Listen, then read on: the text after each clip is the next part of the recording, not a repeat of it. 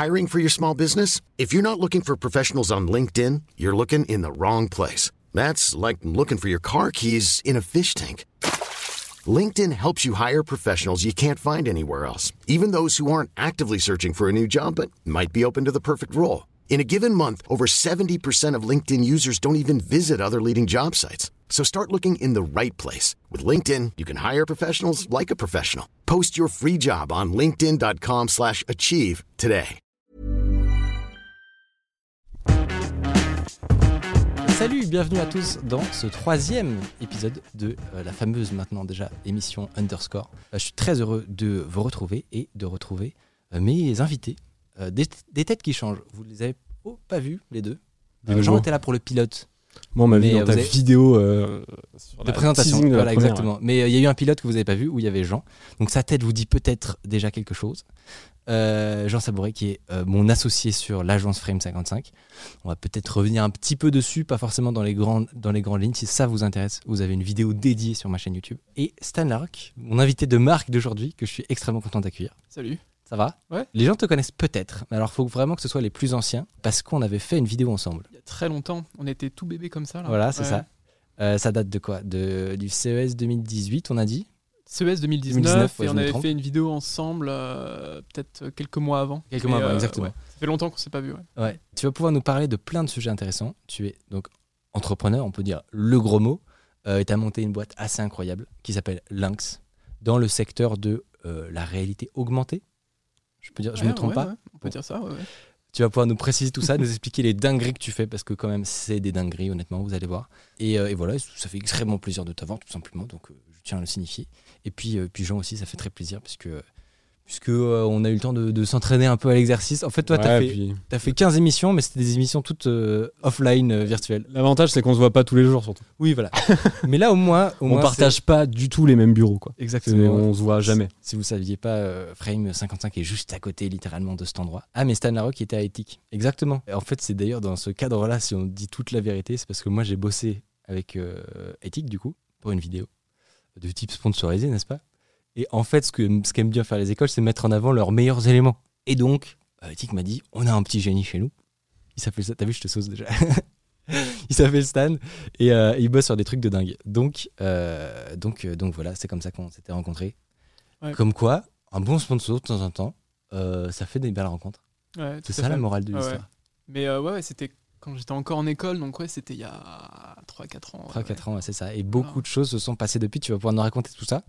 Euh, pour ceux qui veulent savoir un petit peu quel est le, programme de l'émission, euh, c'est une émission qui est placée sous le signe, on va dire, de l'entrepreneuriat et plus précisément de la réalité augmentée et peut-être un peu de réalité virtuelle. Vous voyez peut-être des casques qui sont ici disposés sur euh, notre, magnifique table. Est-ce que tu peux nous dire le, nous faire un petit tour, un petit tour de table? Ouais, ouais, ouais, bah en fait, j'ai ramené alors un Oculus Quest 2 que vous pouvez acheter à la Fnac ou chez Darty, euh, qui est un casque du commerce euh, pour Celui-là, on 300 connaît. euros, qui est le super cadeau de Noël pour faire de la réalité virtuelle. Ouais. De l'autre côté de la table, vous avez un HoloLens 2. Alors ça, c'est un casque plutôt de réalité augmentée qui Ouais. est fait par Microsoft, qui coûte euh, Une blindasse. euh, de la grosse caillasse. ouais, on est à autour de 3500 dollars pour la version développeur. Et au milieu, là, les plus beaux. Somme. euh, Voilà. voilà, donc vous avez des prototypes Les de plus la. beaux étaient complètement impartiels, on est d'accord. Ouais, Oui, non, c'est pas du tout biaisé. Non. En fait, c'est le- là, voilà, ça c'est euh, les prototypes de Lynx euh, V1. Donc le produit qu'on s'apprête à mettre sur le marché. Donc j'en ai amené un euh, qui est noir et l'autre euh, tout transparent. Ça, vous ça a bien changé quand même. hein. Pour vous montrer à quel point c'est compliqué ce qu'il y a là-dedans. Euh, voilà, donc on va. on Il va y a des petits fils électriques, d'accord Ouais, il se passe des choses. ouais, Il y a du monde là-dedans. Ouais. Euh, donc euh, je suis venu avec quelques. C'est fou comme ça. comment ça a changé depuis euh, ce que vu moi j'ai Il vu. n'y a plus de câble. hein. Ah, c'est dingue. Il y a, déjà, il n'y a plus de câble. Bah, il y a- toi, il y avait un- Ça- littéralement un PC à côté quand même. hein. Ça Ouais. ressemblait à quoi quand tu l'avais vu, toi, la première Alors, fois? moi, la première fois, c'était une bonne grosse bricasse Ouais.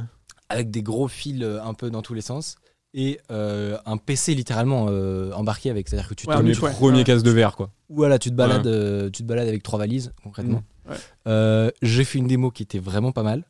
euh, qui était un peu clunky quand même. Bah, démo, euh, proto, euh, Voilà. carton scotch. C'était ce qu'on appelle un proof of concept. Mais voilà, en gros, c'était déjà une expérience spéciale à l'époque et euh, pas du tout habituelle sur les casques de VR parce que c'était des casques de VR, enfin ton casque de VR avait la particularité d'avoir des caméras qui faisaient que euh, tu prenais l'image de l'environnement et que tu la renvoyais dans les yeux. Ça peut paraître un peu absurde dit comme ça quand on ne sait pas ce que ça permet de faire, mais concrètement, vous mettez un casque pour euh, voir ce que vous voyez sans le casque.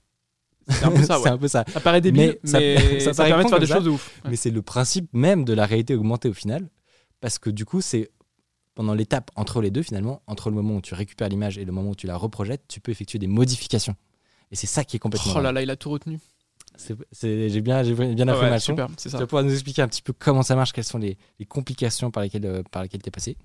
Et ensuite, dans un deuxième temps euh, pour cette émission, ce sera l'occasion aussi de, de- de faire intervenir euh, bah, l'expertise finalement de, de gens. Non, je- pas, pas l'expertise. Oula, quelle est- pression il met, lui, direct. L'expertise. Non, non, mais le- Si tu comptes sur mon expertise sur les casques de réalité virtuelle Non, ou de réalité augmentée. j'allais parler de plutôt de l'entrepreneuriat de façon générale, Ouais, ouais, puisque c'est plutôt un partage d'expérience qu'une ouais, expertise. ouais, de parce qu'on euh, est tu tous un peu novices. On apprend. Alors peut-être justement, c'est ça qui est bien, c'est que toi, On tu es peut-être le moins novice d'entre nous. Nous, on, on est vraiment à, à six mois de- de- d'âge, tu vois, sur, sur la boîte. Donc, Sur l'agence, ouais. ouais, sur la- sur l'agence. Donc, euh, donc, on en a plein de- d'informations euh, à te, à te soutirer et de conseils à, à choper. Du coup, ça va être trop bien. On va pouvoir voilà, dé- débattre de, euh, de l'entrepreneuriat en France. Euh, on va peut-être parler, pou- pouvoir parler un peu de la French Tech. Ouh là là. Ouh là là, un sujet passionnant. Sujet. Euh, on va pouvoir parler euh, d'argent, donc euh, de, de ce qu'il est, comment on finance finalement euh, Ouais. une entreprise, de levée de fonds, qu'est-ce que ça veut de dire, Moulaga. Du moulaga, Ouais, quelles précis. sont, les, euh, quelles sont euh, les conséquences de faire des levées de fonds, est-ce qu'il faut en faire, est-ce qu'il faut pas en faire, enfin voilà, c'est hyper passionnant comme sujet, ce sera en deuxième partie d'émission. Et enfin, je vous ferai une petite revue de presse, des petits sujets, voilà, c'est- je, je utilise des termes techniques, Euh, des sujets en ce moment, il y a des trucs très très chauds, notamment euh, ce matin, il y a eu un événement. Chaud, c'est peut-être pas le bon mot Oh là euh, là pour là ce qui là. se passe. Des mots, là. La glissade. Il y a eu un- des événements assez malheureux qui se sont passés aujourd'hui euh, dans, euh, dans la tech française. Et on aura le temps de revenir euh, là-dessus. Puis voilà, ça nous fait un bon programme. C'est un programme, euh, on, ne peut plus intéressant. Un peu plus qualitatif, n'est-ce pas? Exactement. Euh, Donc, Stade, est-ce qu'on peut refaire peut-être un historique? Parce que euh, là, euh, les, les gens euh, te connaissent peut-être un petit peu de ma vidéo. Peut-être éventuellement, ils ont passé deux, trois articles, ils t'ont vu euh, aux côtés de Emmanuel Macron. Peut-être. Peut-être. Mais plus. glo- globalement, il nous faut, de- il nous faut un historique. il nous faut un petit historique. euh, D'où tu viens, euh, comment euh, comment t'as appris euh, le dev, euh, comment tu t'es lancé dans ce projet complètement dingue alors que tu as quel âge euh, je vais avoir 27 ans ce mois-ci et ta question me fait un peu mal du coup. Au moment où tu l'as lancé, t'avais euh, 24 du coup 23. ouais, ouais, c'est ça. Ouais, J'avais 24 ans. ouais. Donc c'est quand même pas anodin. Donc euh, d'où ça vient tout ça? En fait, d'où tu viens? Bah, en fait, avant que je commence à parler du, du sujet qui m'intéresse le plus, euh, c'est-à-dire moi, euh, je voulais juste quand même te dire euh, que ça fait un moment qu'on s'est pas vu Oui. physiquement, mais je suivais un peu de loin ton aventure et peut-être que toi aussi un peu t'as vu ce que je faisais. Et euh, là, de voir tes locaux et euh, ce, que, ce, que tu, ce que tu pousses, ce que vous faites euh, tous, hein, c'est super chouette. C'est vraiment super plaisir. chouette. euh, c'est cool de voir des, des, J'ai- des- ça me- ouais, en fait, des c'est gens vrai comme toi qui essaient de, voilà, de pousser la techno. euh, Hmm. C'est propre. Trop bien, bah, ça Ouais. fait plaisir. Ça et, fait et- plaisir. et surtout, il y a un côté euh, tête dans le guidon que nous on peut avoir parce que bah, tu sais, tu vois le- les semaines après semaine Voilà. et tu fais des trucs. Ouais. Et, et c'est vrai que c'est la, rétro, le, le- le- la vision extérieure est, est sympa à, à choper. Quoi. Ouais, parce que la première fois qu'on s'était vu, qu'on avait fait cette vidéo ensemble, euh, bah, t'étais venu avec euh, un, un autre jeune qui était, euh, Ouais, je crois, en alternance avec toi, ou, ouais, ou ton coloc. et, et c'était. J'ai dû faire semblant que c'était un employé. et- et c'était déjà top parce que tu vois, au final, les vidéos étaient déjà euh, vachement bien prises, Mm. le contenu était, était cool, il faut le Mais dire, c'était bien mis en régales, scène. Tu me régales. Et, là, voilà, en quoi, deux ans, c'est industriel ici. Là, c'est- vous vous rendez pas compte, vous voyez pas tout ce qu'il y a derrière, mais c'est une usine un ici. Voilà. building, en fait, complètement. Non, Non, c'est faux, bien sûr. mais- C'est cool.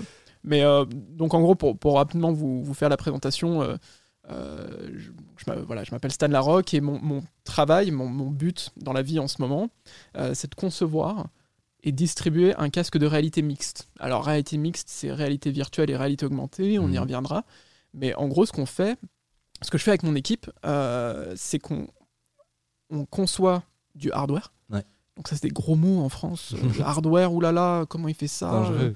ouais, dangereux. euh, pff, mais on fait du hardware. Donc, Ouais. quand tu fais du hardware, tu fais aussi du software, hein, parce Bien que sûr. tu vas pas, tu vas pas euh, livrer un truc comme ça. Et euh, on fait le hardware, un des hardware les plus compliqués, honnêtement, au monde en ce moment. Euh, C'est-à-dire que bah, quand tu regardes nos concurrents, Seulement ça. seulement ça. Seulement ça. Je m'explique. Bah, tes euh, concurrents, c'est Microsoft, quoi. mes concurrents, c'est Microsoft, Facebook, Apple et HTC, ils sont encore là. Ouais. Euh, Magic Leap, euh, je vais même pas en parler ce soir. Mais grosso modo, c'est des gens Parle-en. qui claquent un milliard par an euh, dans, euh, dans, dans la partie ARVR de, de leur entreprise. Et donc nous, euh, on, a, on, a, on avait euh, 2 millions d'euros de budget pour faire ce que vous avez sur la table ce soir, c'est-à-dire le budget taille crayon en fait hein, de, de mes Ouais, concurrents. Voilà. concrètement, ouais. Et donc ce qu'on a accompli avec mon équipe, et vraiment je, je suis très fier de les représenter ce soir aussi, hein, parce que c'est que c'est tout ce travail qu'on qu'on a apporté de faire ce, ce hardware, c'est très compliqué parce que c'est du hardware que tu mets sur la tête. Alors, à quoi ça sert en fait, concrètement? Bah. Qu'est-ce qui fait que. euh, on peut... Qui a besoin de ça en fait déjà? Est-ce que moi demain, j'ai un intérêt à acheter un Lynx Euh, Alors, Et, euh, et- et qu'est-ce que dit ça Lynx fait? ou Lynx? Bah, Un Lynx. Tu dis ce que tu veux. Ok. Euh, Moi, Je suis français, je dirais Lynx. voilà, super. Mais en gros, euh, si tu veux faire de la réalité virtuelle, Ouais. t'as pas forcément intérêt à acheter un Lynx. Parce qu'on a un prix qui est plus élevé que l'Oculus Quest 2, par exemple, ou qu'un HTC euh, Vive Focus, un casque. Là, je vais, je vais comparer que avec des casques sans fil. Ouais. parce que euh, quand tu as un PC qui consomme comme un tank à côté, c'est Oui, de la triche. c'est de la triche, C'est ouais. un autre prix, c'est c'est un autre segment de marché, Ouais. c'est autre chose. Là, je vais vraiment parler des, des casques autonomes. Et en fait, un, un Oculus Quest 2, alors il- même s'ils le vendent à perte, ils le vendent euh, du coup pas cher. Et euh, donc il y, a des- il y a des questions de vie privée et tout, donc sinon tu peux acheter un HTC, mais un Lynx sera plus cher que ces casques-là. Ouais. Pour Bah faire là, que on de la VR. 1499. Voilà, donc c'est on est autour de 1400 euros euh, pour notre, notre, notre prix annoncé. Et Euh, déjà, ça, j'ai l'impression que ça a bien baissé par rapport ça a à. beaucoup baissé et euh, ce que je suis en train de faire là avec euh, nos- notre fabricant à, à Taïwan qui, est- qui est Compal, hein, avec qui on bosse avec Qualcomm, c'est que on- euh, je, je cherche à, à faire baisser ça encore. euh, voilà, enfin il y y aura peut-être des annonces euh, d'ici euh, un mois ou deux, mais on a un, un prix qui est juste pour la VR plus élevé. Donc t'as pas forcément envie de te dire ah bah Lynx ça doit être la solution pour moi. Hmm. Par contre, si tu regardes de l'autre côté de- du, du spectre de la Ah, réalité c'est quoi la- 3000 HoloLens, c'est 3500 dollars la Hmm. version euh, développeur, c'est 5000 dollars la version entreprise. Il n'y a Et- pas de version grand public aujourd'hui. y a- y a pas- C'est c'est pas pour le grand public, c'est des pas- applications moi- industrielles. Moi, je veux l'acheter pour moi, pour chez moi. Je. tu peux, Mais tu peux ferai si tu as beaucoup de moula, effectivement, hein, tu, tu- tu peux. Et euh, c'est une expérience assez intéressante. euh, on l'allumera euh, tout à l'heure et je, je te montrerai tu vois, l'expérience, qui est certes limitée, mais elle est ce qu'elle est aujourd'hui. Et, euh, et Microsoft a fait un sacré taf. Mais c'est pour des applications euh, B2B, industrielles, militaires, médicales. Alors que moi, je vais l'acheter, je vais jamais. Enfin, je vais pas avoir d'usage. Il n'y aura pas d'App Store, tu vas pas euh, Ouais. pouvoir faire tout ce que tu as dans des casques de réalité C'est virtuelle. dommage parce que les pubs Microsoft, elles font envie hein, souvent. Ouais, mais elles sont cheatées. hein. Ouais. Enfin, euh, voilà, là, là, je, je les vois à l'écran. euh. Alors, celle-là, elle est pas si cheatée que ça. Euh, en fait, là où elle est très cheatée, c'est sur la qualité de l'image. C'est-à-dire que le, là, euh, euh, Julia, là, qui, qui est à l'écran, euh, qui travaille à l'UX chez Microsoft, l'image qu'elle qu'elle montre, les, ses mains blanches, en fait, ce que tu vois, c'est ce sera, les couleurs sont dégueulasses. Ouais, d'accord. C'est bien plus net pour le- la, la pub, quoi. Ouais, ouais, c'est des images incrustées via un autre point de vue. ça correspond vraiment à l'emplacement des hologrammes qu'on voit. Mais euh, typiquement, elle voit pas tous les hologrammes. Elle a un champ de vue très réduit. Euh, HoloLens 2, en, en l'occurrence, c'est 52 degrés euh, diagonale, donc 52. 40 degrés horizontal. C'est c'est peu ça. Pas beaucoup. C'est comme si tu tenais euh, tu vois, un magazine à bout de bras et c'est la fenêtre par laquelle tu vois euh, le- les hologrammes. C'est Ah ouais. pas ouf. C'est pas ouf. Déjà que tu peux tu, peux un pas petit. voir, tu peux pas avoir un hologramme dans plus que ça. Bah, si tu veux t- le voir, il faut bouger la tête ou t'éloigner, ce qui est insupportable. Euh, Et donc, Ah ça- ouais, ça d'accord. coupe, en fait. que tu peux pas avoir un Voilà. truc qui est là, genre. Peu- Exactement. Dans ton champ de vision. Exactement. Et Donc, ça, on le voit pas du tout dans la pub. Et ça, tu le verras que Ouais. quand tu auras acheté le truc. Et euh, donc, il y a un effet, il y a un effet déceptif. 5000 dans balles, on rappelle. Ouais, ouais, 5000 balles. Mais S'en rendre compte à ce moment-là, ça.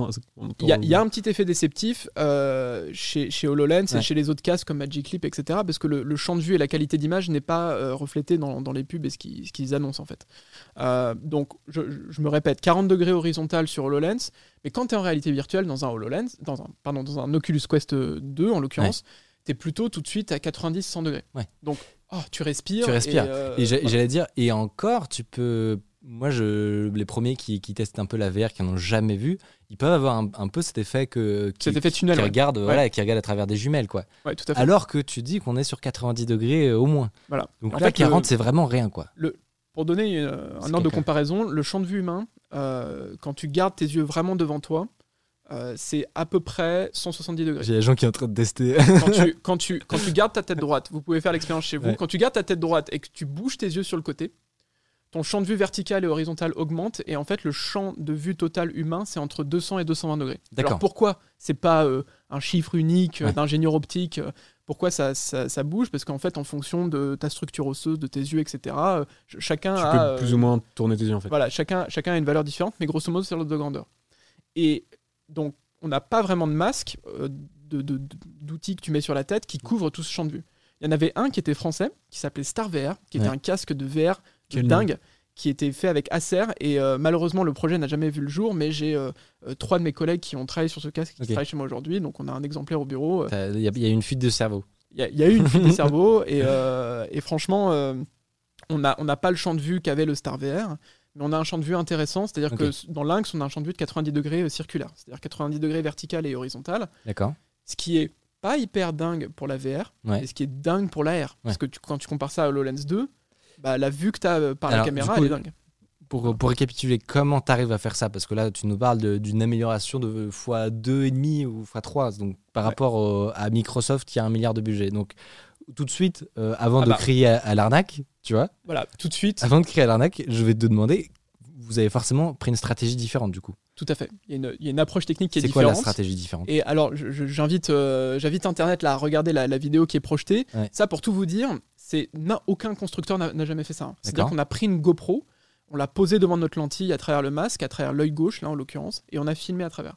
Et là, Et on là, se ce qu'on voit au milieu, c'est pas la réalité en fait, c'est un Bah, écran. Bah, ce que tu vois au milieu, c'est pas quelque chose de transparent. C'est Ouais. un écran, c'est un retour caméra euh, sur La un écran. LCD. Et, euh, et, et ça, faut bien le comprendre. Euh, Mais ce qui est dingue, en fait, moi, ce que je trouve dingue là dans c'est la vidéo. continuité avec. euh, Mais oui, parce que moi, quand j'avais testé il y a 2-3 ans, du coup, T'avais en le fait, tunnel, mais oui, t'as, t'as- enfin, surtout, tu as un effet. euh, lag aussi. ouais.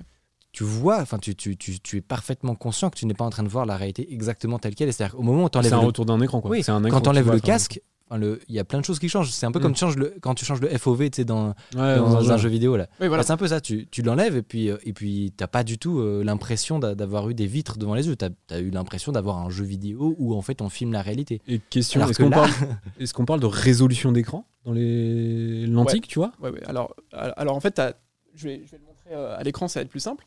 En fait, ce que vous avez vu euh, av- avec la vidéo pro- projetée tout à l'heure, c'est l'image qui est enregistrée par cette caméra, la caméra de l'œil gauche, et qui est, qui est ensuite vue par l'utilisateur à travers euh, la lentille. Ok. Et- Ouais, quelle prestance quand même. tiens, tu peux, tu, peux, tu peux le manipuler. C'est un prototype, donc euh, fais attention. Mais, Je- euh, Je ne jetterai pas. Les lentilles 15 qui ont une forme euh, Alors, les- les pas lent- du tout conventionnelle par rapport à un casque de, de Ouais. verre, on est d'accord. les, les- les lentilles, c'est une autre innovation qu'on a apportée. Euh, donc, euh, c'est des lentilles euh, catadioptriques. Les lentilles mais- sont très spéciales. Elles nous permettent d'avoir un masque fin, en fait. Euh, On a, elles elles réduisent la distance entre ton œil et, et l'écran. Et ça nous permet d'avoir un casque plus fin, tu vois, que le Quest 2. Donc, un des avantages, vrai qu'il est hyper fin. Là. tu vois, il, est- il fait deux, do- il fait deux doigts d'épaisseur. Et un des avantages, c'est qu'on rapproche la caméra de ton œil. Donc, t'as pas trop d'effet parallaxe. Et en fait, mon travail, enfin, le travail de ma boîte, Ouais. d'une partie de mon équipe, c'est euh, de faire cette illusion, de, de- de- de faire en sorte que tu aies une continuité parfaite entre ce qui est réel et, et virtuel, Oui. que les couleurs matchent, que le, le- tu vois, le, le champ de vue périphérique et le champ de vue virtuel de ta réalité au, au centre euh, match, etc. Donc, tu as des algos de computer vision, tu as de l'IA, tu Mm. as, tout un tas de choses. Euh, on fait ça avec euh, Qualcomm parce que tu vois, le casque est sans fil, donc on a une puce Snapdragon XR2 à l'intérieur. D'accord. Il y a six caméras, il y a un nombre de, cal- de, de- de- de calculs délirants, il y a une résolution euh, assez folle. Ouais. Euh, donc euh, il y a du monde, quoi. Il y a Donc, du monde là-dedans. Mais Là maintenant, on a, je pense qu'on a un peu mieux compris déjà le quoi, c'est-à-dire que, co- enfin, quel est, euh, Voilà. quel est l'objectif du, du casque. Maintenant, quelles sont les potentielles applications? Une fois que tu as réussi à diviser le coût de la réalité augmentée par deux avec euh, un field of view euh, vachement plus grand et un produit de dingue, on est- là tu nous l'as bien vendu, on- il faudra qu'on essaye quand même pour vérifier, mais, mais, mais moi j'y crois. Euh, Prochaine vidéo de review, euh, Ah, c'est ça. unboxing. euh, ok. quel est le, quelles sont les applications? Qu'est-ce que ça va permettre de faire très concrètement? Très concrètement. euh, ouais. J'ai une question juste avant. Ah. Est-ce qu'il y a un monde où tout le monde se balade avec un truc comme ça sur la tête? Alors, est-ce qu'à terme, ça sera un truc comme ça ou des lunettes peut-être parce qu'on aura réussi à tout miniaturiser et à faire en sorte que ce soit euh, beaucoup plus simple Mais est-ce que toi, dans tes objectifs, dans tes ambitions, c'est il y a un monde où tu portes ça presque au quotidien, tu Dans les cinq prochaines années, non. vois Ouais, ok. Dans 5 à 10 ans, sûrement. Ok. Euh, ce qui, ce qui est Donc qu'est-ce qui se passe dans les cinq prochaines années? Ça, Bah, C'est bien, on ça fait, euh, euh, Ta timeline. Ce qui Ouais. est intéressant, c'est qu'on est une, une société très petite. Ouais. Tu vois, on est 14 là. Euh, mais on voit à peu près tout ce qui se passe. Mm. Parce que les gros viennent nous voir. Euh, T'as eu a des, petites pro- Moi, j'ai à l'époque déjà, t'avais déjà eu avait- des il petites a- propales de voilà, rachat il y a- y eu des. euh, voilà, quand tu m'as vu au CES, euh, voilà, il y a, tu vois, il y a Nintendo, Apple qui sont passés sur le stand, etc. Ouais. C'était pas pour rien, c'était pas Ouais. pour prendre un coca, tu vois. Donc, ce qui ce qui est intéressant, c'est qu'on voit euh, comment l'écosystème bouge. C'est pas, c'est pas moi, c'est pas Lynx qui va influencer l'usage c'est plutôt des gens comme Facebook qui mettent vraiment beaucoup d'argent, qui, qui, tu vois, qui font de l'éducation de- des utilisateurs euh, en disant bah, la VR c'est ça, regardez, vous pouvez Mhm. jouer, c'est social, etc. C'est plutôt ces acteurs-là qui vont faire le marché. Et nous, de ce qu'on voit, c'est que aujourd'hui, en termes d'a- d'acceptation sociale, déjà, un casque comme ça, je te cache les yeux. Socialement, c'est mort. Ouais. Que, tu vois, même, euh, même dans des cultures où euh, les, les- les femmes sont très voilées, ce qui reste, c'est toujours les yeux. Les Hein. yeux, ouais. Euh, les casques comme ça, c'est transparent, donc tu vois, tu vois les yeux de la, de la personne théoriquement, mais c'est encore trop gros. C'est-à-dire que là, on est autour de 500 grammes, et en fait, ce que tu cherches toi, ce que tu aurais envie de porter tous les jours, c'est quelque Mhm. chose qui a la meilleure, qui a la même qualité que ça, voire mieux, Mhm. on espère, euh, dans un form factor de 80 grammes qui ressemble à tes lunettes. Ok. Et donc, euh, ça va demander certains verrous technologiques euh, qui, qui sont aujourd'hui euh, à l'étude, mais c'est plus de la science que de l'ingénierie encore. Mm. C'est-à-dire, il y a encore du taf à faire. Et donc, on en reparlera dans 4-5 ans. Et donc sur les, je reviens sur ma, j'ai des idées fixes, voilà. mais sur le, sur les usages, là tu parlais de 5 ans, 10 ans, sur les usages que toi tu proposes concrètement par exemple. Enfin, toi tu proposes le, le matériel, mais quels sont les usages que tu observes dans les entreprises Voilà, intéressées? donc qu'est-ce, que les gens font avec euh, la machine? Ouais. Ouais. Alors, donc, comme je t'ai dit, c'est pas encore fait pour être porté dans la rue, donc c'est pas un device qui est fait pour. euh, Enfin, Pour les gens, parce que je voyais des gens sur le chat qui disaient mais c'est trop cher, j'ai pas envie d'acheter ça. C'est normal. Que... on, y, on y travaille, on y travaille. Non, mais surtout, c'est- normal parce que en tant que particulier, Tu n'as euh, pas d'usage tu n'as pas d'usage à utiliser ça. Pourquoi est-ce que tu vas t'emmerder à mettre euh, une brique devant les yeux, même si elle est très fine et qu'on a fait plein de Pour progrès voir la réalité voilà. avec un Pokémon dessus. Enfin, bon. Exact, grosso modo. Mais alors l'us- l'usage, en fait, il n'est pas dans l'entertainment, il n'est pas dans le gaming aujourd'hui. Ouais. Euh, nous, nous, ce qu'on voit dans nos applications, c'est très professionnel. Euh, Le, le prix du device aussi euh, fait Et- aussi que et c'est aussi réservé ouais. aux professionnels. Bien sûr. Mais grosso modo, nous, nos clients aujourd'hui, c'est des chirurgiens, des militaires, des gens dans la santé et des industriels. Et ils font grosso modo à peu près tous la même chose, mais dans leur métier respectif. Il y a beaucoup de formations. Donc, tu vois, tu, tu- tu apprends finalement.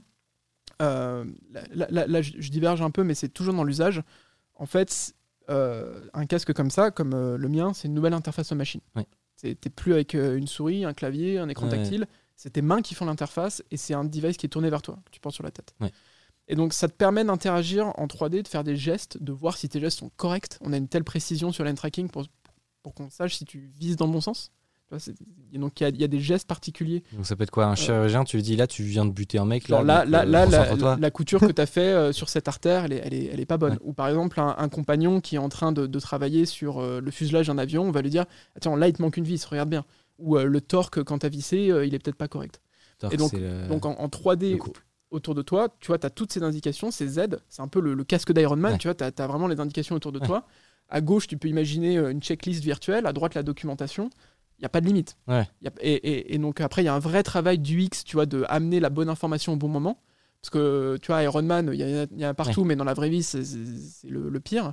Et donc, il y a un vrai travail du X et, euh, qui, qui est assez pionnier, euh, qui commence à voir le jour dans euh, des agences, dans des, des- des gens qui font du contenu AR, VR. Et, mais c'est voilà, c'est surtout pour a- des usages Il y a professionnels. qui nous dit ça peut être cool pour les pilotes, par exemple. Bah, les pilotes, c'est les premiers utilisateurs de la réalité augmentée. Les, Ouais. les head-up display, en fait, les casques de combat de, que vous voyez euh, dans le Rafale ou des, des avions euh, dans, les films ou, ou dans la vraie vie, euh, c'est du matériel militaire qui a 40 ans. Ouais. Voilà. Donc ils étaient les Euh, pionniers de chez pionniers, comme c'est souvent le cas d'ailleurs. Voilà. Et, donc, et militaires. donc là, là, pour tout vous dire, euh, Microsoft euh, a remporté un appel d'offres euh, en 2019, euh, il y a, il y a deux ans, Ouais. pour fournir aux fantassins américains, au fantassin, euh, le gars sur le terrain, Ouais. la même technologie que le pilote. Donc le, le gars a un casque d'Iron Man et il voit à 300 mètres si c'est un ennemi ou un allié, euh, il voit la nuit. euh, C'est fascinant. voilà. Donc ça, c'est un projet de, de- qui, qui- qui coûte 2 milliards de dollars. Donc autant vous dire que l'armée française n'a pas lancé de projet similaire euh, encore. Euh, mais euh, il y a, tu vois, il y a un vrai... Non, mais tu as un vrai changement de paradigme sur euh, comment on va interagir avec le virtuel. Ouais. Et ça, ça va être passionnant. Et donc, ça commence par le militaire, par les usages professionnels, et dans 5 ans. Exactement C'est ça. ce que j'allais dire, c'est que en fait, c'est là, c'est hyper intéressant d'essayer de, de, de- de s'imaginer dans le futur où nous, on a tous des lunettes. euh. Il y a eu des rumeurs d'ailleurs que Apple potentiellement pouvait travailler sur un produit. Ça, tu crois toi? Je Moi, je me rappelle de, Je- je- je, je me rappelle de S'il te plaît, qui- euh, autre question. je me rappelle de Hardis qui, qui, qui annonçait, la- qui, pronostiquait l'annonce des Google Glass en octobre dernier, des, Des Apple Apple Glass, Glass, pardon, en octobre dernier. Mais après, s'il se trompe Grand visionnaire. de- de Grand visionnaire. voilà. Et puis on a, on a une petite mouche chez Stan actuellement, donc bon. Euh, sujet, sujet, suivant. C'est hyper intéressant honnêtement sur la technique. Moi, un- je me pose une question sur plus toi, personnellement, Stan. Ben, déjà, ton cursus, c'est quand même plutôt éthique, qui est une école plus développement web et tout. Là, tous les trucs dont tu m'as parlé, ça m'a l'air d'être bien pointu, ça m'a- Ouais, c'est. euh, et d'être hors, chose, scope. ouais. Ça m'a l'air hors scope, euh, comme on dit, de, de ta, donc, Oui. ton cursus. Donc, à quel moment, déjà, tu as développé des compétences pour euh, être pionnier quand même dans des sujets très compliqués? J'imagine que tu as pu t'entourer aussi, mais quand même, tu as dû, toi, à un moment, mettre les mains dans le cambouis et aller euh, au-delà de, de, de, de tes cours, de ce qui t'était proposé, quoi. Oui. Euh, et euh, c'est deux choses c'est la passion et c'est les gens que j'ai rencontrés qui m'ont aidé. Euh, en fait, dès, quand tu étais en école, tu as déjà commencé à investiguer d'autres sujets et tout En fait, je peux, je peux vous raconter l'histoire. Ouais. Quand, quand j'étais en école et à peu près au même moment on s'est rencontrés, Mm. j'avais tu sais, ce prototype qui était clunky, etc., que Oui. tu as, vu, mais qui, était ce qu'il était. Ouais. Et pour, Que euh, t'as fait où? Que j'ai fait dans ma cuisine, euh, tu vois. Littéralement, t'as fait ça chez toi en mode tu, tu tapais des barres, tu te dis tiens, je vais faire un, un caisse de réalité. Activité du dimanche. Ouais, je pourrais vous sortir des photos. Ouais, ouais, j'ai fait ça dans ma cuisine. Un Euh, être humain parfaitement normal. D'accord. Ouais, ok, je m'ennuyais beaucoup. mais, euh, non, mais surtout, non, c'est même pas que tu t'ennuies. C'est, enfin, moi, quand je m'ennuie, je regarde une série. Tu vois ce que je veux dire non, mais tu sais, c'était l'époque du DK2, donc t'avais Oculus euh, euh, qui avait, qui avait sorti le- son Kit. Development Kit euh, 2. Ouais, je me souviens. Et donc j'avais eu accès à un DK2 et donc j'avais commencé à coller des caméras devant et puis essayer de faire de la réalité augmentée euh, par, par la technique que, que, que je vous ai expliqué tout à l'heure. Et puis bah, ça marchait et donc euh, j'ai fait de plus en plus de protos et voilà, euh, j'avais un petit truc. Ouais. Et je suis allé à Strasbourg à une conférence euh, euh, d'optique, donc absolument hors scope de mes compétences, j'avais jamais fait d'optique de ma vie. Ouais. Et je suis venu euh, défendre à une compétition AR, VR, euh, MR. Ton Euh, proof of concept. Mon, prof, mon démonstrateur, mon proof of concept.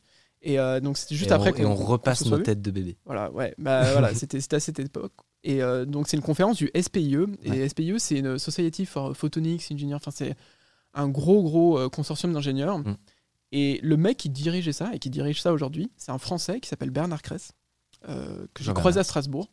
Et ce monsieur, c'est euh, un des architectes optiques de HoloLens Microsoft.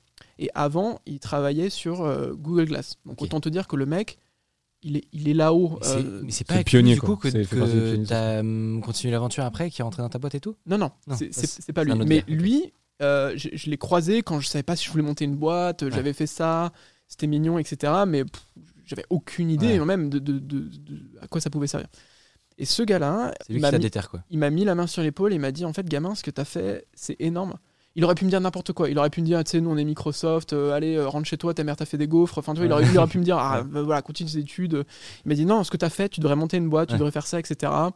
Euh, alors qu'il avait une casquette Microsoft, tu vois. Ouais, ouais. Et, il m'a aidé, il m'a formé sur certaines choses, sur tu vois l'optique, l'anthropométrie, euh, la mécanique. Qu'est-ce Je- qu'on je- qu'anthropométrie Je suis en train de hocher la tête, mais mais- qu'anthropométrie Ouais, moi, moi on, dit avant. L'anthropométrie, c'est juste l'étude du, du co- du corps humain et tu vois bah, co- comment est-ce que tu vois quand on a designé euh, le- Lynx, il y a rien qui a été laissé au hasard. Tu vois, le centre de gravité euh, de Lynx, tu vois si je le si je le fais flotter euh, sur mes doigts, c'est un device qui est très équilibré pour que euh, ça- tu vois le centre de gravité de ta tête il est à peu près là Ouais. pour que ce soit aligné que ce soit pas trop lourd euh, qu'il n'y ait pas trop de tension sur le cou etc donc c'est cette étude là c'est c'est quoi une tête humaine? C'est quoi un œil? Mmh. et euh, comment je fais en sorte que ce soit tu confortable fais un casque. ouais. c'est ça l'anthropométrie Ok. et mais grosso modo voilà j'ai été un peu porté par ce gars là j'ai été aussi porté par un autre gars après qui s'appelle Mike Brown qui euh, qui, est, qui est American Mike Brown tu vois euh, Ouais. et qui Il a un euh, vrai, bon- un vrai blaze Ouais, ouais, américain pour le coup. et, euh, et, et Qui lui, il, d'American. il- il a continué à me former et j'ai donc j'avais déjà commencé ma boîte et lui il travaille sur des casques de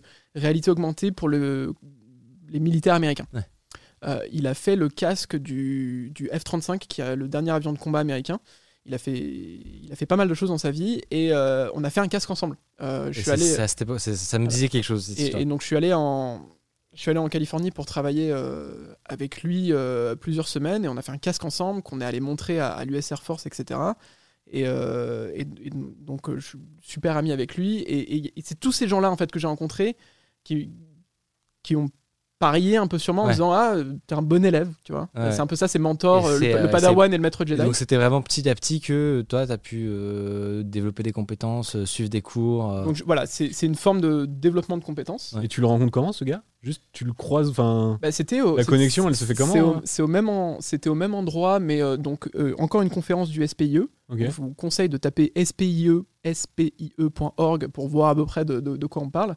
Et ils font tous les ans à San Francisco une conférence sur l'AR, la, la VR, mais pas le software, vraiment le hardware, ce que tu vas avoir dans 2-3 ans, etc. Mhm. Où tu as tout le monde, tu as Sony, tu as Magic Leap, tu as, Microsoft, etc. Et on m'avait invité à montrer sur scène mon, mon proto, et donc c'est là que j'avais vu euh, Mac Brown. Mais euh, effectivement, c'est pas des rencontres que tu fais euh, en allant Ouais. chercher ton pain, je suis d'accord. Et puis, et puis ça se provoque, ça se provoque, pas- ça rencontre. Ça se provoque, ça Ouais, rencontre. ça et puis c'est pas juste provoquer. euh, des rencontres. Pour, euh, tu, vas, tu vas pas acquérir un bagage technique suffisant en juste en rencontrant des gens. C'est derrière toi, t'as as, Ah, poncé des sujets, t'as as passé des, des nuits euh, à tryhard. Un autre message, euh, enfin, je, je- je parle à des, des jeunes de, de- de- de- entre 14 et 18 ans à la Villette et euh, Ouais. ils me posent assez rapidement cette question genre oh là là mais c'est complètement hors de mon intellect, euh, ouais. c'est- c'est c'est très hors de portée. Ouais. euh, que, comment t'as réussi Et ce que je leur dis et ce que je vous dis Tu ce soir, un euh, incroyable. euh, c'est que, c'est que si moi j'y suis arrivé, tout le monde peut y arriver. Ouais. Il n'y a pas de secret. J'ai juste travaillé comme un connard. Ouais. C'est tout. C'est euh, y a, Et, non mais il y a mais pas parce que tu t'amusais aussi. Parce et, que et parce que Parce que c'est ce que moi je vous conseille de, de vous renseigner sur l'AR et la, et la VR. C'est super rigolo. Ouais, parce qu'on. C'est super rigolo. C'est toujours plus Euh, simple de suer quand tu quand, quand c'est dans des trucs qui. Voilà, et, c'est, et, et- et nous, au bureau, on est dans les premiers à, à- à jouer avec notre travail, à utiliser ce qu'on fait. Et donc, tu as, une certaine. euh, tu vois, c'est, assez agréable de travailler sur un truc et de voir tout de suite le résultat euh, et, et de pouvoir tester et l'utiliser. l'expérimenter, de l'avoir dans les mains, etc. Ce, qui, ce qui est quand même dingue, c'est que toutes ces histoires-là, ça t'a amené jusqu'à l'Elysée. Tout à Et fait. Ça, c'est une anecdote complètement ouf.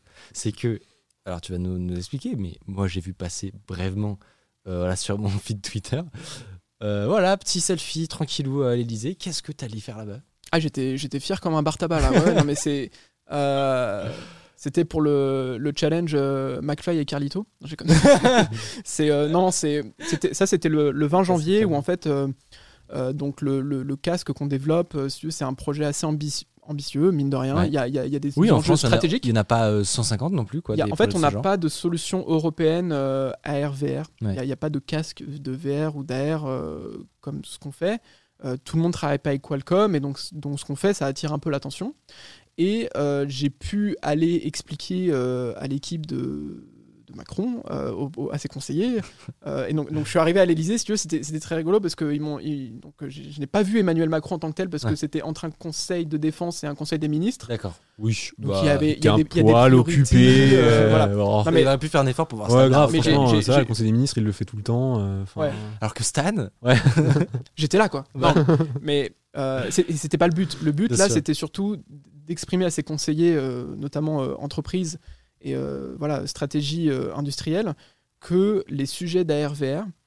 Euh, tu sais, en France, on a toujours eu ce syndrome de MeToo de Ah, nous aussi on veut un smartphone, nous aussi on veut un moteur de recherche, etc. Ouais. etc. Et puis on s'y est pris entre 2 et 10 ans trop tard, ouais, généralement. Et là, ce que je leur ai expliqué, c'est que, écoutez les gars, on a n'a pas de- quelques boîtes.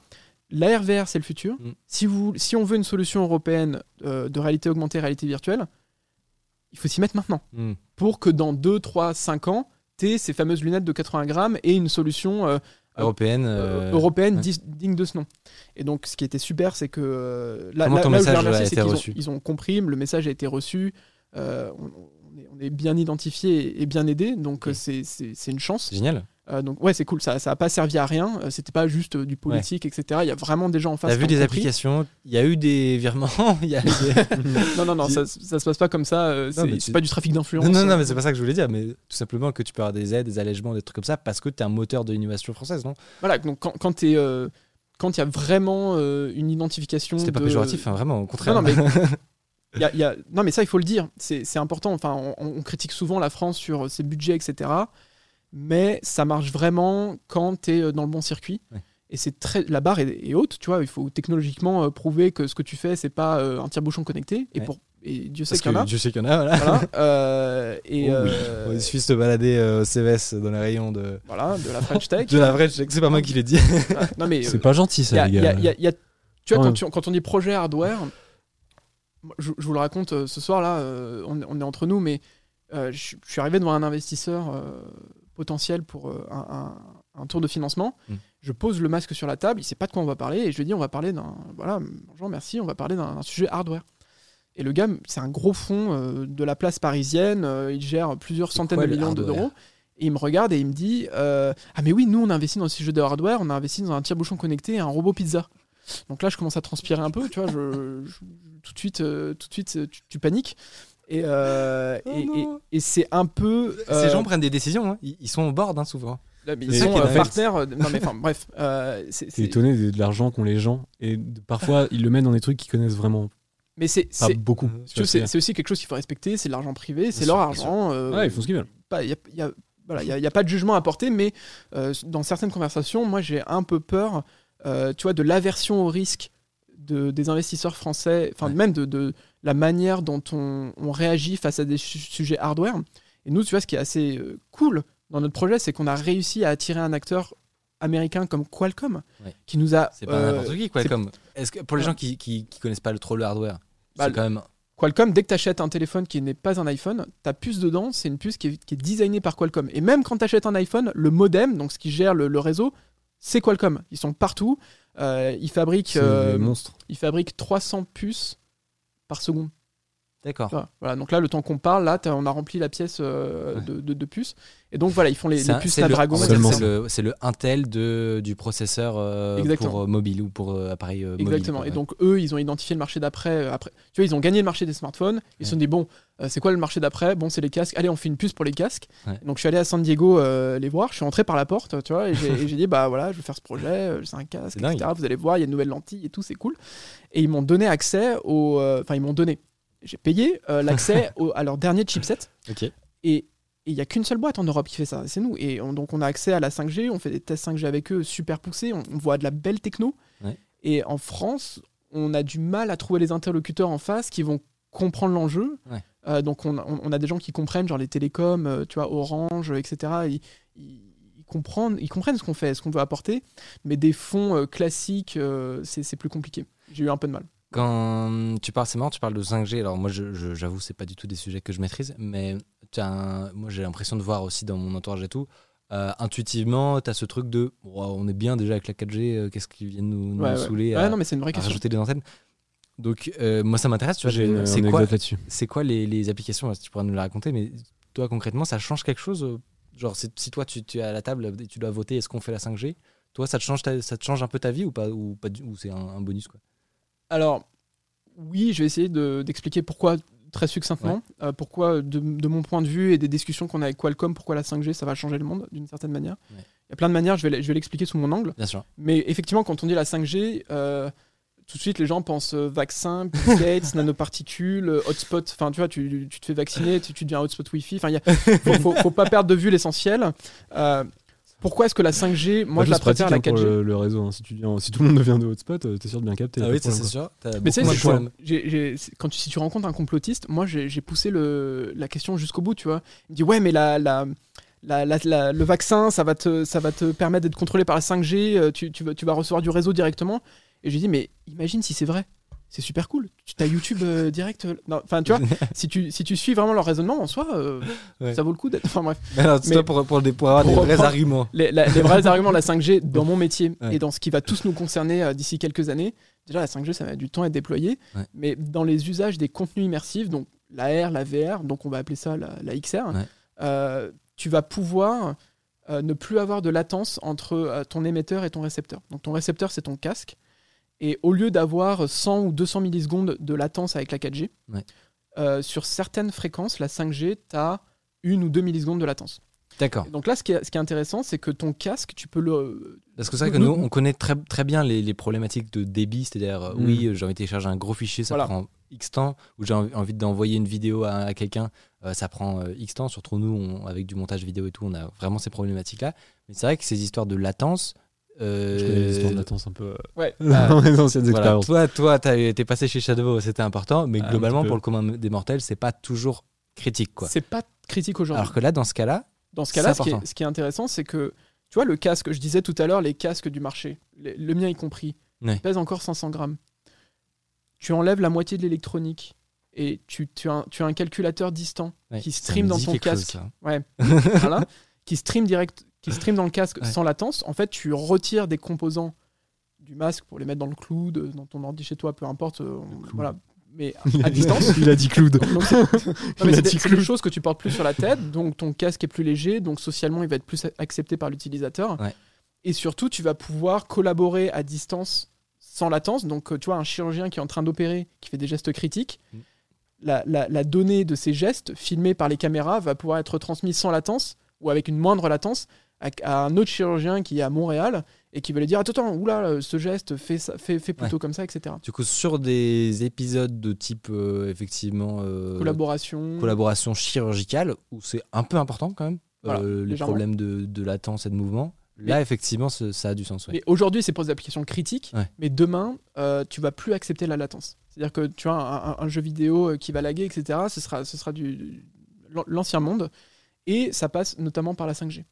Et, Mais est-ce euh, que là, euh, on dit euh, très, très justement dans le chat que la fibre aussi permet d'avoir des très faibles latences Alors, le problème, c'est que la fibre, tu vas pas pouvoir l'amener sur ta tête dans la rue. Ouais. Et c'est là où est la 5G, en fait. La 5G, tu vas avoir Alors, plein c'est- de. mais c'est de- quand même un cas hyper précis, c'est-à-dire que tu dois pas être en Wi-Fi euh, 5 GHz avec de- une connexion fibrée.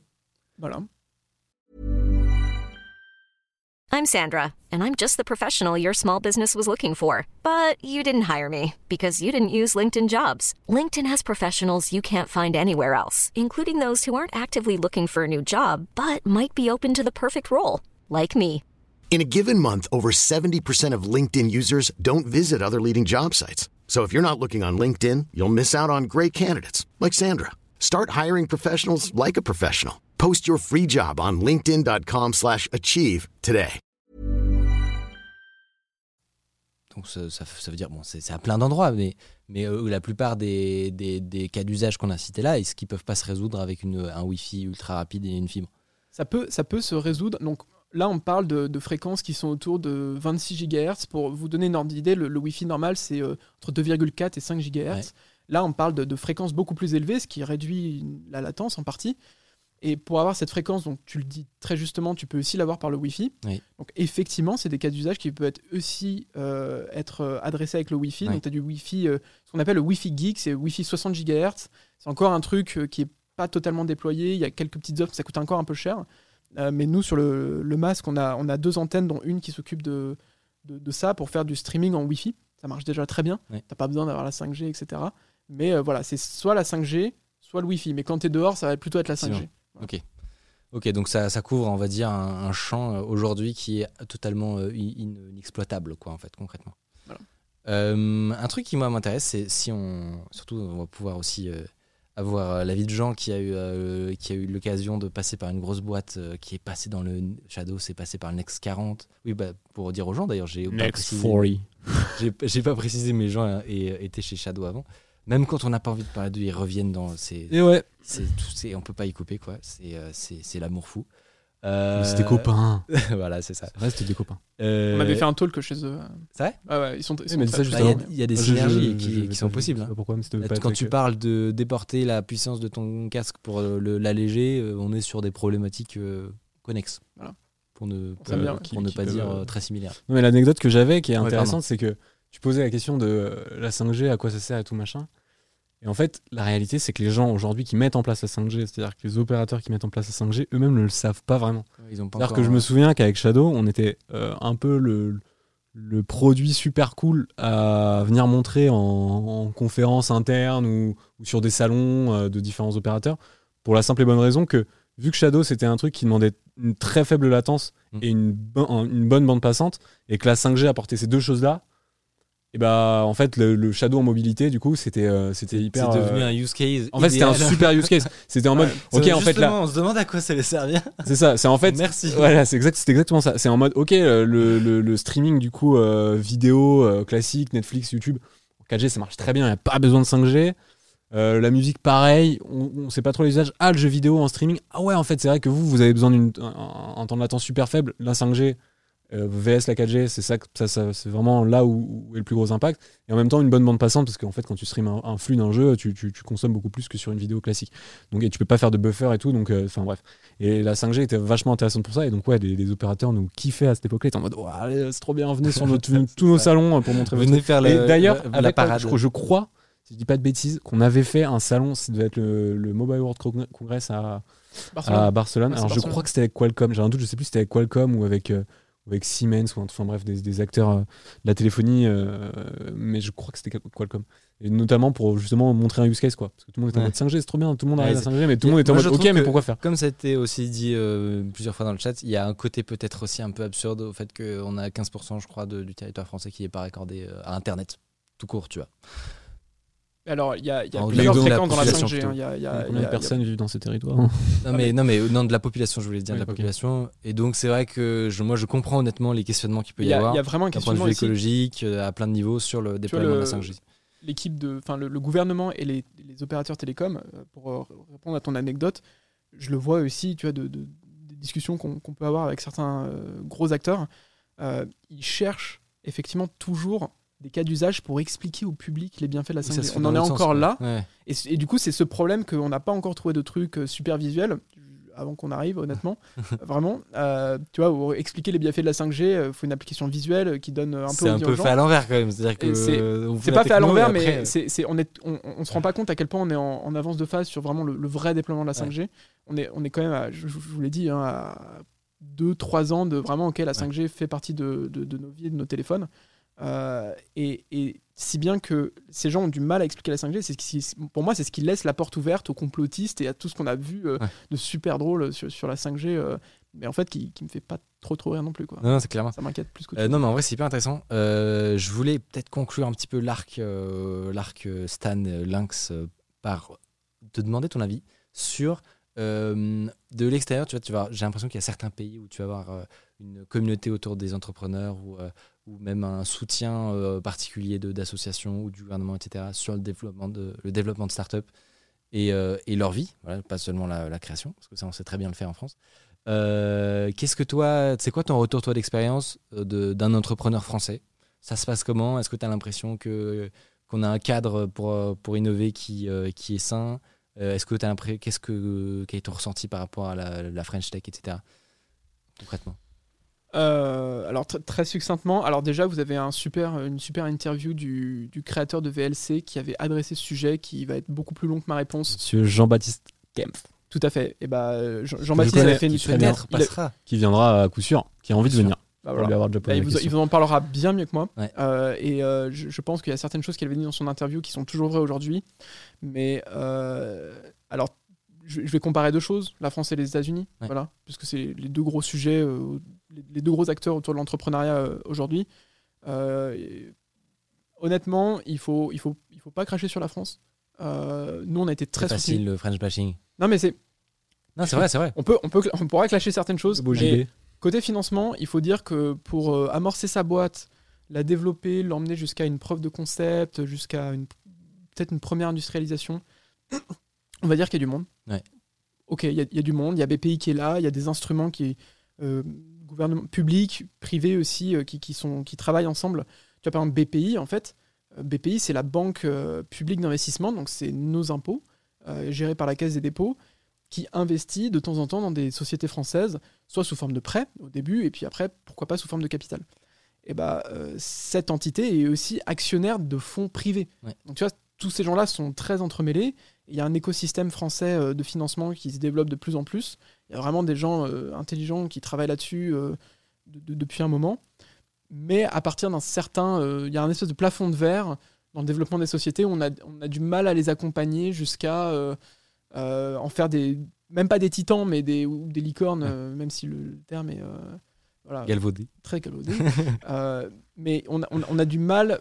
Je parle pour des projets hardware, hein, le- Ouais. les SaaS et les, les applis de, qui, qui- qui vendent des hamburgers, euh, je- j'en parlerai pas, mais des projets hardware. Et, Tu as des SaaS qui servent à quelque chose, là, quand même. Il y a des- choses qui ont changé euh, l'usage. SaaS, ça veut dire quoi, SaaS? SaaS, c'est euh, software as a service. Oui, je sais, mais euh, écoute, euh, t'as- Tu me testes là Tu me testes Non, mais ça vous avez Non, non, mais c'était c'était pour les gens qui ne écoutent. savais pas. Non, c'est euh, un Quel SaaS. c'est- dédain ouais. C'est. euh, bah, ça peut être Blablacar, ça peut être euh, Doctolib, c'est des, exemples de, de, de SaaS, mais grosso modo, Payfit, Alan, Lydia, tout ça c'est français. Ouais, on sait- ça, on sait très bien. euh, les- les- voilà, c'est des beaux outils euh, financiers. euh, les, les financiers sont fans de ce modèle de, D'abonnement. euh, Abonnement, récurrence. Voilà, Ouh là là. tu- voilà, tu, Du miel. ouais, Du ça. miel pour les oreilles. Et tout de suite, dès que tu dis ah, hardware, oulala, c'est ça, production, Usine. usine, voilà, oh là là, ça fait peur. Le, voilà, tu, tout de suite, tu transpires. Et, C'est beaucoup et- plus dur de se projeter quand même. Enfin, tu vois ce que je veux dire Il y a quand même Et- un truc où je- moi je comprends un peu ça quand même, tu vois. Mais y a, y y moi, je te le dis, il y a un vrai manque de vision. Y a les, Ouais, les- ouais. les gens ont du mal à. Les gens qui sont de l'autre côté de la table des discussions que j'ai aujourd'hui, parce que je, suis- je suis actuellement dans une levée de fonds, beaucoup de gens de l'autre côté de la table ont du mal, même pas à comprendre, mais à se projeter sur les, les usages que je décris et qui. Tu, si tu veux, Qualcomm a parié sur, sur notre boîte en nous donnant le, le- leur chipset. C'est quand même ouf comme signal. C'est pas pour rien. Euh, Il y a plein de gens autour de nous. Tu vois, on a un partenariat avec Nvidia sur euh, CloudXR pour faire du streaming à distance, etc. On travaille avec des acteurs de dingue. Et on est probablement la société la plus petite qui travaille avec tout un tas de, de Mm. beaux mondes. Et même, même ces signaux-là euh, arrivent pas à arriver À dans, dans l'oreille. euh, voilà, euh, c'est ça. Et, Je sais et- pas et si c'est français. Défriloser. Défrayer, non, ouais. Non, ne- d'arrêter d'être frileux, quoi. Ah Ouais, à un moment et- y, aller, quoi. Et, mettre- et- mettre et le- moi, je, je me heurte de. je suis pas en train de râler, mais je me heurte à une certaine aversion au risque Ouais. par rapport à ça. Et je vous avoue euh, ce soir que j'ai beaucoup plus de répondants de la part des investisseurs euh, potentiels américains. Ouais. Et c'est pas les mêmes montants. Euh, et, donc là, je suis en train de faire une levée de fonds euh, qui sera probablement euh, pas française. Quoi. Et c'est c'est dommage. Je suis passé à l'Elysée le 20 janvier. Ces gens-là m'ont aidé, euh, mais les gens qui ont checké au final, euh, il y a eu des- Après- il y a des soucis. Quoi. Après, enfin, moi, de mon expérience chez Shadow, parce que comme je je suis arrivé on est au, tout début et je suis parti il n'y a pas très très longtemps, donc j'ai connu la, la phase d'hypercroissance et euh, plusieurs levées de fonds. Et euh, c'est marrant parce que quand on avait fait, on avait fait une levée, on avait annoncé une levée de 51 millions, je crois, ou je sais plus, c'est à peu de choses près, c'était plus de 50 millions. C'est énorme. C'est énorme en France, C'est monstrueux. en France. C'est monstrueux. Et on était la plus grosse levée de l'année, je crois, euh, française, à ce moment-là. Et euh, dans le même laps de temps, ou dans un court laps de temps, euh, juste après, on a ouvert un bureau à Palo Alto, euh, en, en Californie. Donc, en pleine Silicon Valley, euh, berceau du numérique, berceau de, l'Internet, tout ce qu'on veut. Berceau de la moula aussi. hein. Berceau de la moula aussi, enfin, juste la partie la plus riche des États-Unis, en fait. Peut-être enfin, peut New York, je sais pas, je sais pas comment ça, ça se balance, mais en, tout- en tout cas, il y a beaucoup d'argent dans la Silicon Valley.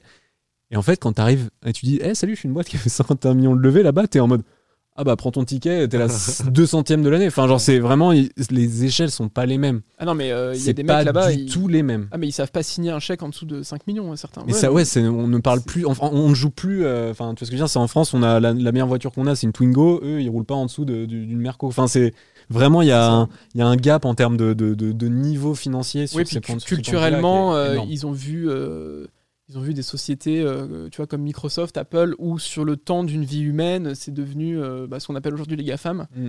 Et, euh, et, nous, on est encore incapable de faire ça. Sur une courte il y vie a- humaine. Il y a des rapports gouvernementaux. hein. Il y a des, tu vois, y a, le gouvernement sait qu'on a du mal à faire des licornes. On sait où ça bloque. Ouais. Et, mais ça va prendre du temps à se débloquer. Et... Toi, moi, ça m'intéresse personnellement de savoir comment toi tu te situes par rapport à ça, parce que peut-être que tu as des, on va dire, des, des envies qui, qui, qui, à un moment, qui à un moment clash, quoi. Parce que potentiellement, en tant que Français, tu as envie de, de as peut-être envie que ta boîte soit française, euh, d'essayer de, de créer vraiment de la, comme tu disais, un concurrent européen sur le marché de ARVR qui, comme tu le prédis, risque de, de bien bien boomer euh, dans les prochaines années. Euh, cette envie-là que, que je pense que tu as, est-ce que du coup, comment tu la concilies c'est ça, c'est français. Oui. Avec, euh, avec ce que tu nous disais, que bah, en fait, c'est dur à trouver des investisseurs, euh, des investisseurs européens ou français qui vont, qui, vont, qui vont être au niveau d'un investisseur américain. Comment tu concilies les deux? Est-ce qu'à un moment, tu dois aussi faire des choix par rapport euh, à la, au bon développement de, de ton projet? Comment, comment tu, tu, tu te situes? Ah, mais c'est c'est une bonne question et en fait euh, la réponse elle est assez simple, c'est-à-dire que j'ai certaines convictions et tu vois avant qu'on se voit euh, ce soir, là je viens de Montparnasse et j'étais à, à Angers chez un sous-traitant parce qu'on on veut- on fait travailler euh, pas mal de, de gens en France, tu vois toute mon équipe est, est française, euh, on n'a pas euh, délocalisé euh, certains trucs en Roumanie ou Ouais. On, a, on, a- on a- on fait très attention à ça, mais à un moment il faut être pragmatique, tu vois si la survie de la boîte euh, et, et surtout son développement euh, et la mise sur le marché euh, d'un produit à un moment, tu vois, faut, à un moment, la moula, elle, a- elle commence à perdre de l'odeur et il faut la prendre, il faut savoir la prendre. Bien sûr. Donc là, tu vois, je vais probablement très très très bientôt aller aux États-Unis pour continuer des, des discussions. Oui. Est-ce que tu as un ordre d'idée déjà de à combien tu veux la clause euh, Quel serait le, le, la- le montant de ta. Est-ce que ta tu as une levée barrière basse et une barrière haute plus précisément alors, euh, la barrière basse, c'est 4 millions Ok, d'euros. Et la barrière haute, pas mal. Pour une on deuxième. peut dire qu'il n'y en a pas, hein. mais on, on- on est plutôt autour de 12. D'accord. Donc, tu vois, et, et- Joli. et- et quand je parle à des Américains. Vous êtes on est- 14, donc franchement, c'est joli. Non, mais tu vois, quand on parle à des Américains, je suis plutôt, euh, on parle plutôt de 12 et Ouais. ils comprennent pas si on dit. euh, tu vois, quand on leur dit 4, ils nous reçoivent pas. Ouais. Euh, c'est pas sérieux un projet Ouais. hardware euh, qui demande 4 millions. C'est, euh, euh, c'est tu fais des moules euh, au fond de la cuisine. Enfin, c'est, c'est, c'est pas sérieux quoi. Ouais. Donc, je fais juste un petit rappel pour Monsieur Flair David. On est en train de discuter de Lynx, qui est le produit. C'est le nom de l'entreprise aussi? Ouais. Le, produit de notre très cher invité Stan Larocque, qui a monté une boîte euh, il y a quelques années. Euh, je l'avais rencontré déjà à l'époque, j'avais, j'avais un peu parlé de, de son produit, euh, son produit sur, sur ma chaîne. Mais, euh, mais du coup, tu as développé ce casque euh, qui est, Ça, c'est euh, de, de- on appelle ça la réalité mixte. Backshot, c'est ça Voilà. Réalité mixte. ouais. Donc, euh, donc voilà, je, je vous laisse euh, revoir euh, le début de l'émission et éventuellement la vidéo qu'on avait fait pour avoir un petit saut dans le temps aussi et voir qu'est-ce qui évolue en trois ans. Je peux poser une question en, en plus que je t'ai pas posée sur le casque. On est d'accord que sur un casque de VR, tu es isolé de l'extérieur en termes de lumière. Ouais. Pas sur le tien. Alors, bonne C'est-à-dire que question. tu vois, très, Parce que tu es vraiment dans un question. tunnel, quoi, tu vois. J'y ai pas pensé. Là, bah, pas. Enfin, en tout cas, est-ce que. sur, sur celui-là, il n'y a, il y a pas la mousse. Parce qu'on l'utilise. Enfin, euh, mais en fait, quand tu passes en mode VR, Hmm. tu peux euh, fixer une mousse qui sera aimantée, Hmm. qui est un, un des accessoires du masque. Donc tu peux retrouver cette vision tunnel si tu veux vraiment une immersion en VR. Ok. voilà. Ça coûte Mais 35 on est euros en- par mois euh, l'option. Non, En, AR, c'est pas nécessaire. tarif Apple, c'est 85 euros la mousse. Euh, non, non, c'est c'est li- c'est livré avec le masque et on a fait un. on- voilà, peut-être la prochaine fois, on vous montrera le packaging. euh, Il est vraiment top, mais tu as, une petite mousse qui vient se fixer pour euh, te remettre un effet tunnel. Et quand tu passes en AR, tu peux enlever, elle est aimantée. Mais en AR, ça, c'est pas nécessaire. Parce qu'en VR, on est d'accord que quand tu veux vraiment être en immersion dans ton truc, Voilà. si tu tournes, enfin, sans bouger ta tête, encore une fois, si tu regardes à gauche ou à droite, Ton cerveau, euh, il comprend. Il, voilà, il va, il fait va- pas la jonction. tu, vas voir la vraie vie, quoi. Enfin, Voilà, c'est ça. donc, euh, Et, et- et donc effectivement en VR tu vas chercher l'immersion la plus totale, Mm. donc une chambre noire à part, euh, à Mm. part l'image qui t'est projetée devant les yeux. En AR c'est plutôt l'inverse. Tu veux ta vision périphérique pour ta sécurité, pour euh, tout un tas de, de- de facteurs humains. Tu veux, tu veux euh, ton équilibre vestibulaire, donc ça passe par la vision périphérique. Donc euh, ton champ donc sur t'as le côté. beaucoup moins de tout Là où tu as beaucoup de euh, FPS sur les côtés, tu vois. où, on- FPS illimité là voilà, et, euh, et, et- donc c'est pour ça qu'on a fait ce choix de d'avoir une mousse qui peut s'enlever. Et donc là, je l'ai amené sans la mousse, d'où ta question. Voilà. Je sais pas si ça. Non, non, c'est très bien. Très, très bien. Très intéressant. Euh, à part pour euh, avant de- d'embrayer sur les sur les sujets d'actualité et notamment comme je vous l'ai vu, je vous ai vu en parler longuement sur le chat, mais euh, les tristes événements qui sont arrivés au VH, on va en parler juste après.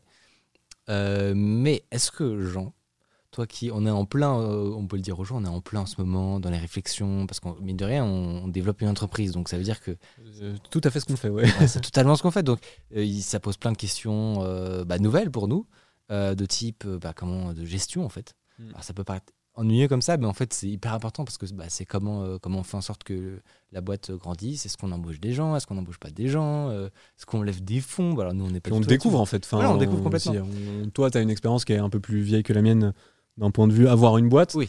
Moi, j'ai une expérience qui était plutôt externe parce que j'ai participé à une grosse boîte, mais j'étais pas dans tous les sujets non plus tout le Ouais. temps, bien que j'ai eu la chance d'avoir de des vues sur pas mal de trucs. Ouais.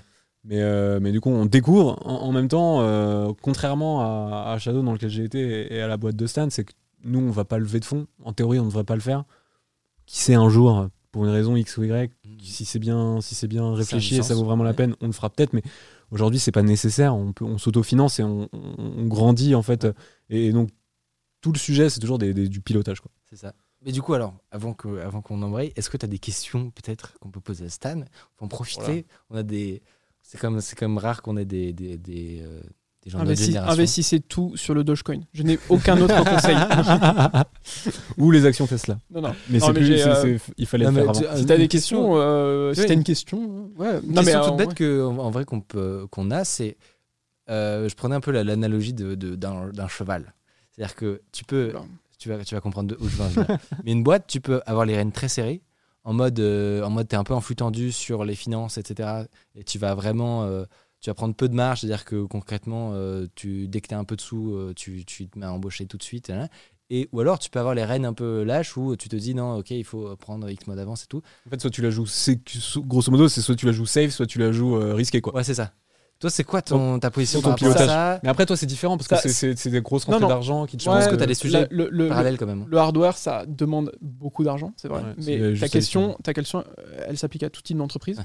Et la réponse que j'ai, c'est, euh, c'est, ça dépend de la vie que tu veux mener, tout simplement. Ouais. Donc les deux scénarios que tu évoques, c'est euh, soit je suis en flux tendu et euh, je compte mes sous euh, mois par mois, etc. Soit euh, je prends euh, un petit ador pour le moment et euh, je, me- je fais en sorte d'arriver à mon but euh, en, en gérant ce, ce- ce- ce- ce paquet d'argent et en, en- en évitant euh, plein, plein, de, plein de problèmes de la vie quotidienne et, et- et de la gestion. Quand tu, es, euh, quand tu finances une boîte, si tu te mets de l'autre côté de la table et que euh, tu reçois euh, et que je reçois Micode en tant Ouais. qu'investisseur, Tiens, on fait une je me dis simulation. est-ce que, est-ce Je que j'ai de envie j'ai besoin d'argent.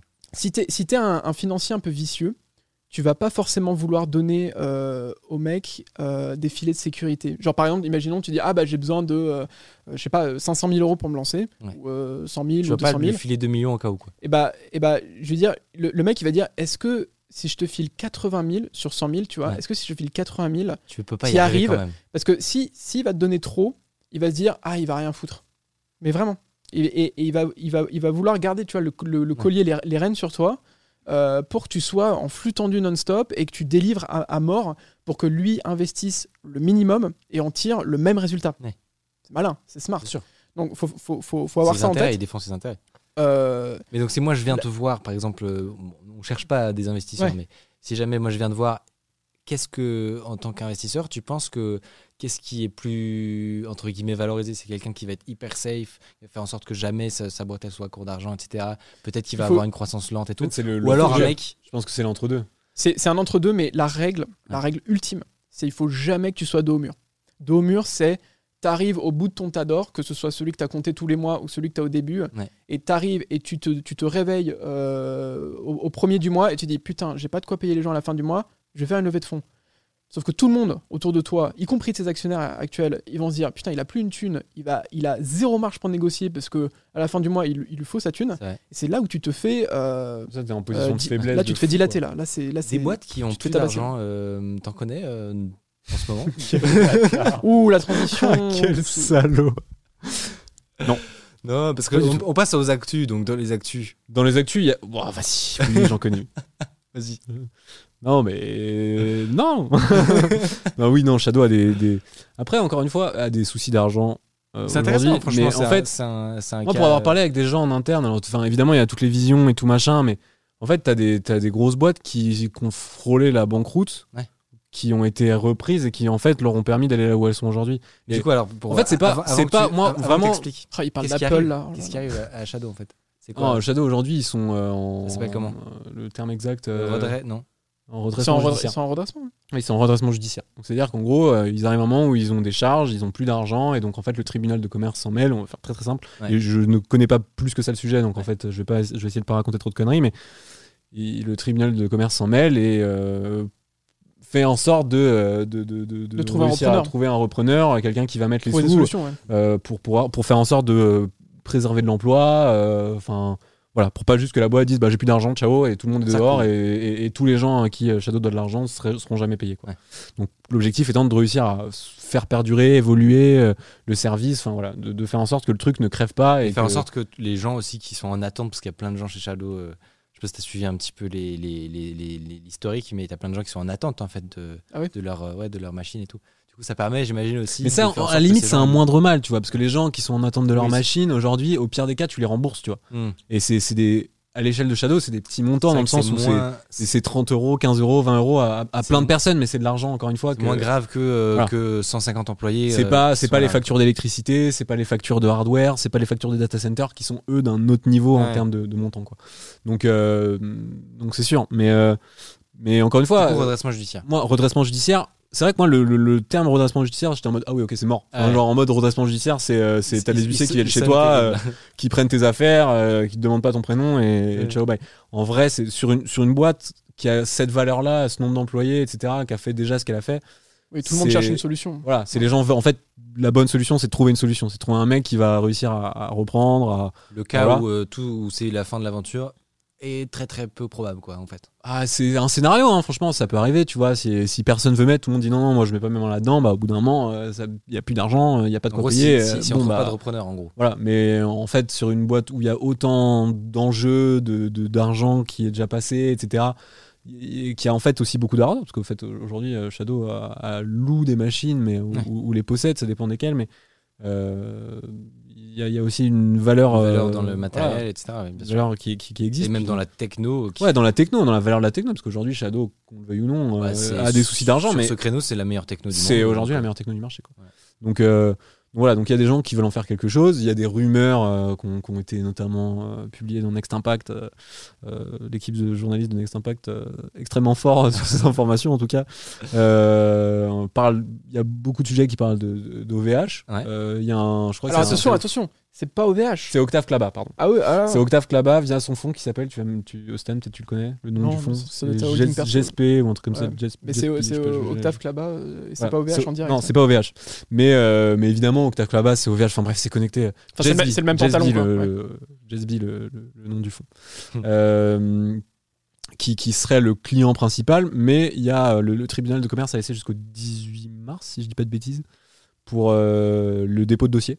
Hmm. Pour euh, que chaque euh, personne qui veut faire une reprise dise bah, Moi, je reprends euh, pour enfin, je mets tant de millions pour assurer tel service avec tel projet, tel, tel, tel plan derrière. Moi, je trouve ça, honnêtement, je trouve ça passionnant comme sujet parce que c'est rare comme événement, honnêtement, quand même. C'est-à-dire que Ouais. j'en ai, j'en ai, dans des boîtes que je connais un peu qui sont proches et tout, c'est, j'en avais, j'en avais encore jamais vu, tu vois, des, Non, situations telles que ça. Donc c'est hyper intéressant de, de voir comment ça peut se passer. Euh, on espère quand même, honnêtement, parce que parce que c'est un beau produit français qui pourrait euh, con- concurrencer si on arrivait à le, à le faire euh, ressusciter, à le ressusciter un peu. Il pourrait concu- Il n'y avait pas concurrencer aussi des. qu'il y avait des, des, des soucis euh, Ouais, de moula aussi, ouais. dernièrement. aussi, Et en fait, c'est ce que tu disais tout à l'heure aussi, Stan, tu vois, c'est qu'en France, on est très bon sur la, la phase de, de, de, de 1 à 50 employés, quoi, ou de 1 à 100 employés, et puis que quand tu dois vraiment aller faire de l'hyperscaling, où là, tu, Ouais, tu, tu, vas- commences à aller partout et, et tu passes de 200 à 3000 personnes, c'est vachement plus chaud de trouver les fonds exclusivement en France. Et il faut, il faut aller Ouais. les chercher aux États-Unis, etc. Et, et les trouver aussi, tu vois. Le Shadow, euh, aller les chercher aux États-Unis, aujourd'hui, ils, ils les ont pas trouvés parce que euh, voilà, il y avait des soucis de XY, que je, que je, connais même pas toutes les raisons, mais Ben, Euh, je- voilà. Justement, il y a Fiat Minimis qui dit que potentiellement que c'est aussi compliqué d'avoir un business plan rentable quand tu as le prix des cartes graphiques qui, euh, qui est jusque. Et ouais, il y a euh, juste un Mars, tout quoi. petit truc euh, qui s'appelle une pénurie plus une pandémie en fait aussi qui, qui est arrivée qui fait qui fait bien chier. Ah oui, c'est vrai. euh, Ça, Ah oui, oui. oui, ça. voilà, il y a, y a- ouais, il y a, il y a- il y a plein de choses qui fait que c'est qui, qui, qui fait qu'aujourd'hui Shadow c'est compliqué à, à mettre en place, à trouver le, le bon business model, euh, le, le- la bonne rentabilité, faire en sorte de réussir à acheter les, les- les- le hardware au bon prix. Euh, Enfin, Il y a- tout un Il y, a une, il y a une vraie crise mondiale des puces. hein. Nous, on en est euh, victime aussi chez, Mm. chez Lynx, Ouais. à notre petite échelle. Mais euh, ouais, ouais, je peux vous dire qu'il y a du, euh, du lead time, enfin du temps d'attente sur certains composants, certains capteurs. euh, ça me rend, qui ça me rend assez tout le dingue. monde, quoi. Ouais, c'est Ouais, fou. ouais, ouais. Bon, en tout cas, euh, on Et- espère que. Attends, juste, attends, Ouais. avant. C'est dû à quoi ce- cette pénurie? Est-ce qu'on sait? Parce que moi, je, je vois des cartes graphiques d'il y a 3 ans qui, qui, qui font x4 en termes de valo. Parce qu'il y a Euh, une- je sais que c'est ultra galère à- à trouver et apparemment, c'est pas que dans les cartes graphiques. Euh, Parce qu'il y a une, y a mais- demande euh, qui a explosé euh, et euh, fabriquer une usine de, fabriquer une usine de semi-conducteurs, euh, c'est pas évident. Et donc, c'est l'entreprise TSMC, hein, Taiwan Semiconductor Manufacturing Company, qui, qui fait ça. C'est compliqué pour eux de, de gérer, de gérer la, la demande mondiale. C'est les seuls à faire ça? Alors, c'est les seuls à faire des chipsets euh, en dessous de 7 nanomètres. Donc, tu as Samsung euh, Foundries qui, qui fait du, du 7 nanomètres. Mais euh, typiquement, euh, les puces en 5 nanomètres, donc je crois qu'il y en a sur les Nvidia et sur l'iPhone 12 déjà. C'est cinq, Enfin, c'est ce qui est euh, en prod euh, actuellement. Euh, c'est les, les seuls au monde. Et je crois même que les 7 nanomètres de, de Samsung, je m'avance peut-être un peu, peut-être qu'ils sont à 10 nanomètres. Mais en gros, euh, c'est, TSMC, je vous conseille de googler aussi TSMC. C'est l'entreprise géopolitique la plus importante du monde en ce moment. C'est peut-être potentiellement le début de la troisième guerre mondiale entre les États-Unis et la Chine. Voilà. Donc je vous laisse faire vos recherches. Je pense que Miko, t'as un bon sujet de vidéo. Peut-être. Euh, Ça, c'est gentil, quoi. Tu... Ouais, j'ai- euh, cadeau. Ouais, ouais. euh, eu la chance de visiter une usine. C'est eux qui font euh, les puces de tout le monde sauf euh, Intel. Et encore, c'est- ça va peut-être changer, mais euh, tu vois, ils font les puces de Qualcomm, de Nvidia, de, de- de vraiment tout le monde. Toutes les puces ARM euh, qui sont euh, à un- à une certaine lithographie, donc à, euh, très fines pour les smartphones, etc. C'est fait chez eux. C'est l'entreprise qui emploie le plus de monde à, à Taïwan.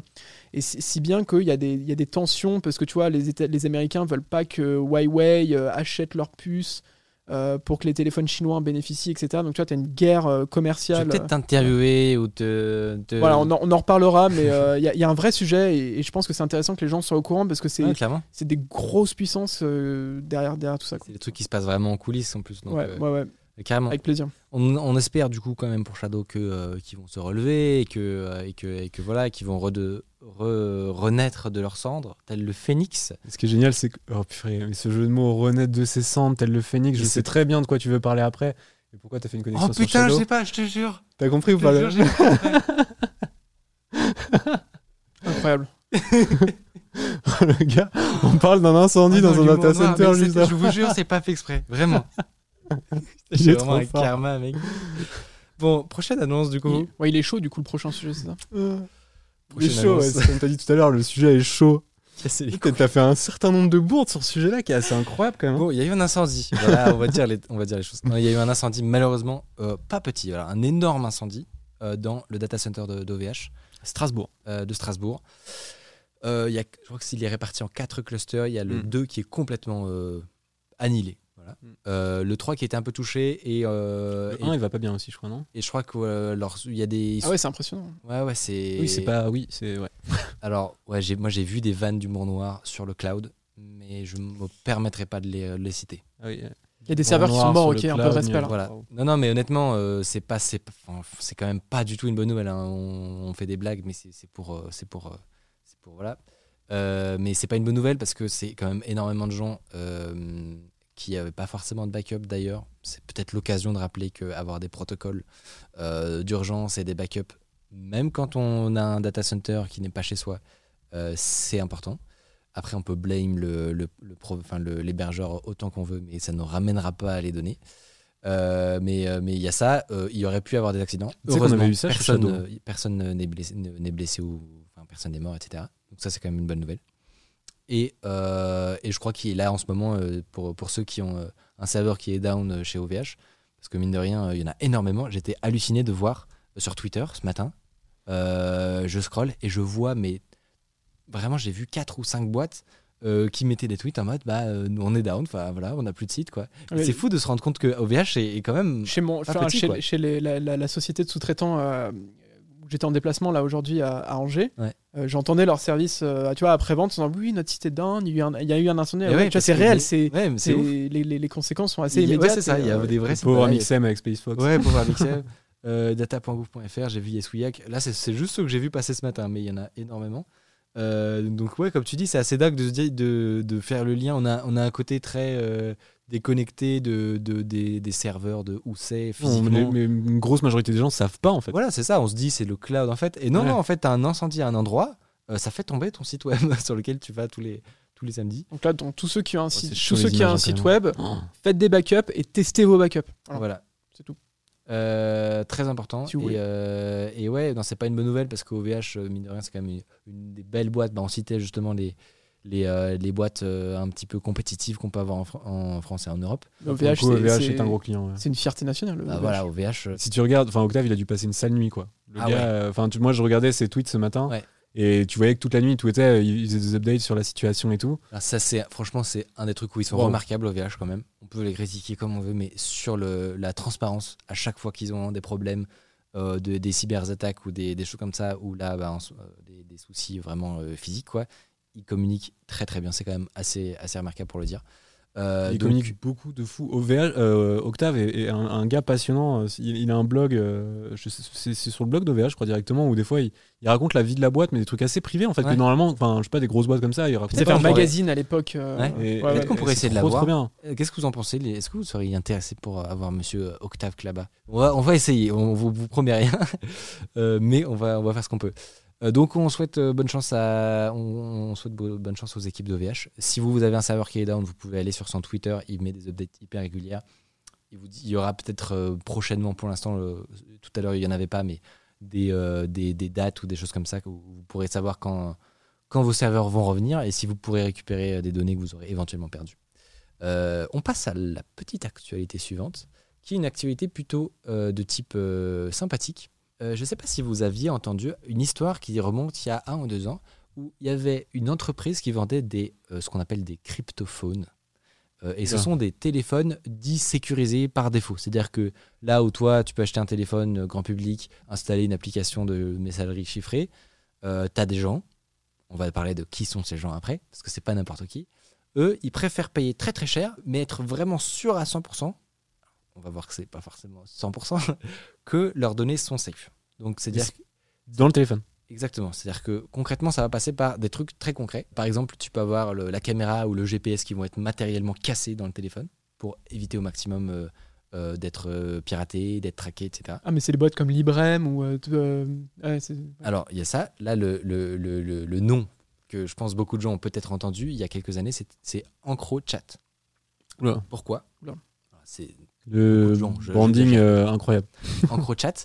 Euh, pourquoi ça a fait énormément de bruit? Parce que, en gros, euh, concrètement, euh, les forces de l'ordre se sont rendues compte que ces appareils-là, donc les cryptophones, qui étaient quand même vendus euh, 1000 euros pièce avec un abonnement 3000 euros à l'année, je crois.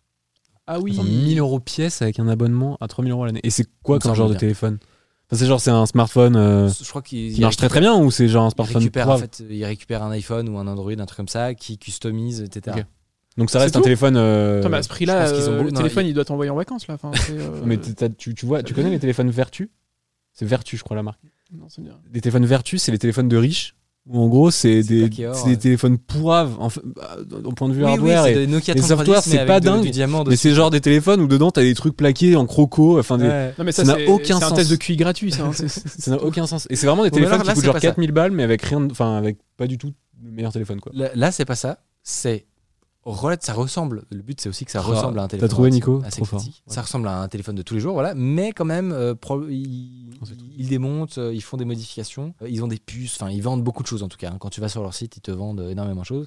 Ils mettent un peu de lyrisme, c'est-à-dire que ils parlent de, de défense de la vie privée, de, de, de vendre. Enfin, en fait, ce téléphone, il est pour les journalistes ou les lanceurs d'alerte qui sont malheureusement brimés par leur gouvernement. La réalité, c'est que ces boîtes-là, notamment Skyek, qui ressemble un petit peu à EncroChat, en fait, sont utilisées à 99% par des euh, criminels.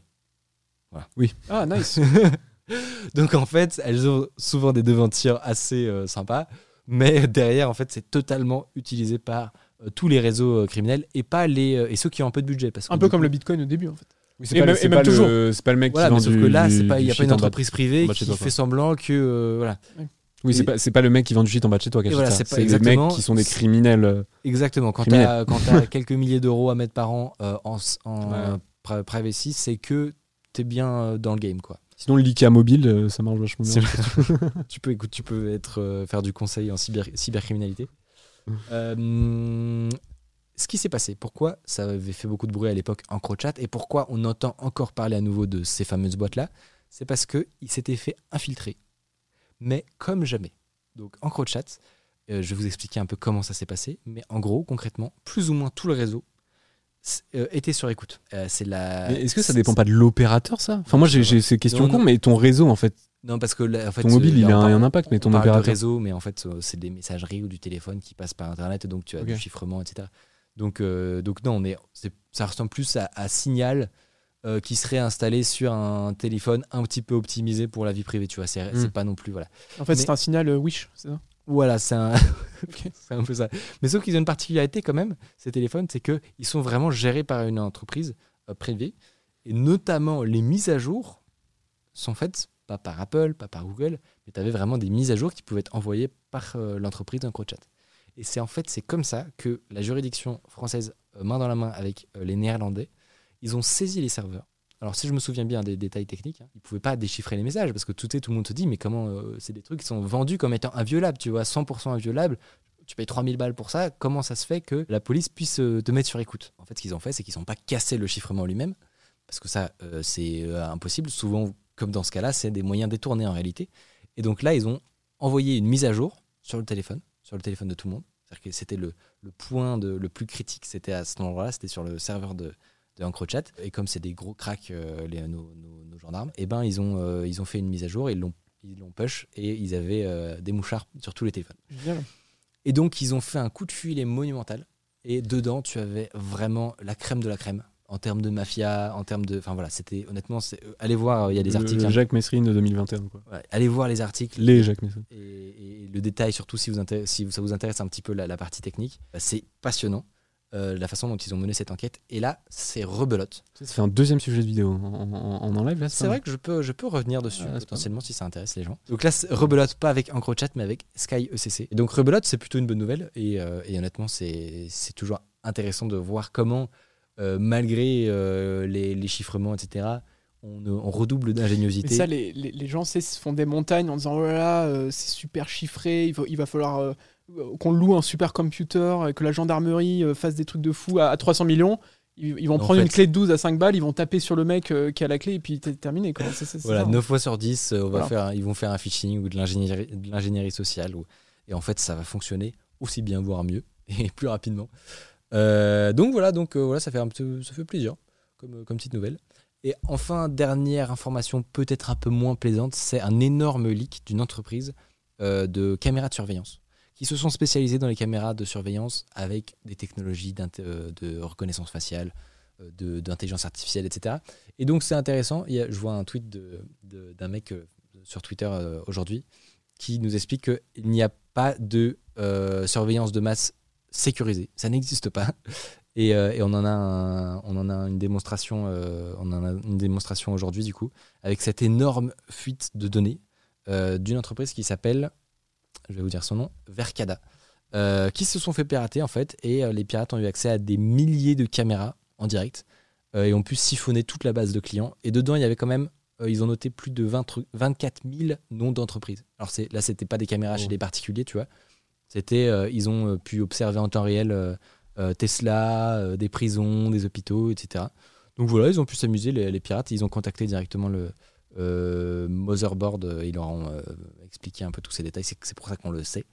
Euh, mais euh, c'était des caméras en plus qui allaient vraiment loin dans le guillemets le- la surveillance et qui étaient capables de détecter euh, des mouvements de, de personnes euh, classifier euh, tous les surtout euh, sur tous les derniers jours euh, les personnes par euh, par genre par euh, la couleur de leurs habits tu vois voilà on est quand même sur euh, sur des technologies qui paraissent complètement lunaires euh, et qui commencent à arriver pour de vrai voilà qui existent pour de vrai donc ouais faisons euh, faisons attention peut-être hein, parce que là euh, parce que là quand tu centralises autant de données critiques c'est peut-être qu'il fallait fait, rien, c'est factuellement. peut-être qu'il fallait pas les données critiques de base voilà enfin, dans C'est- une belle morale. Il y a rien C'est de- une belle morale.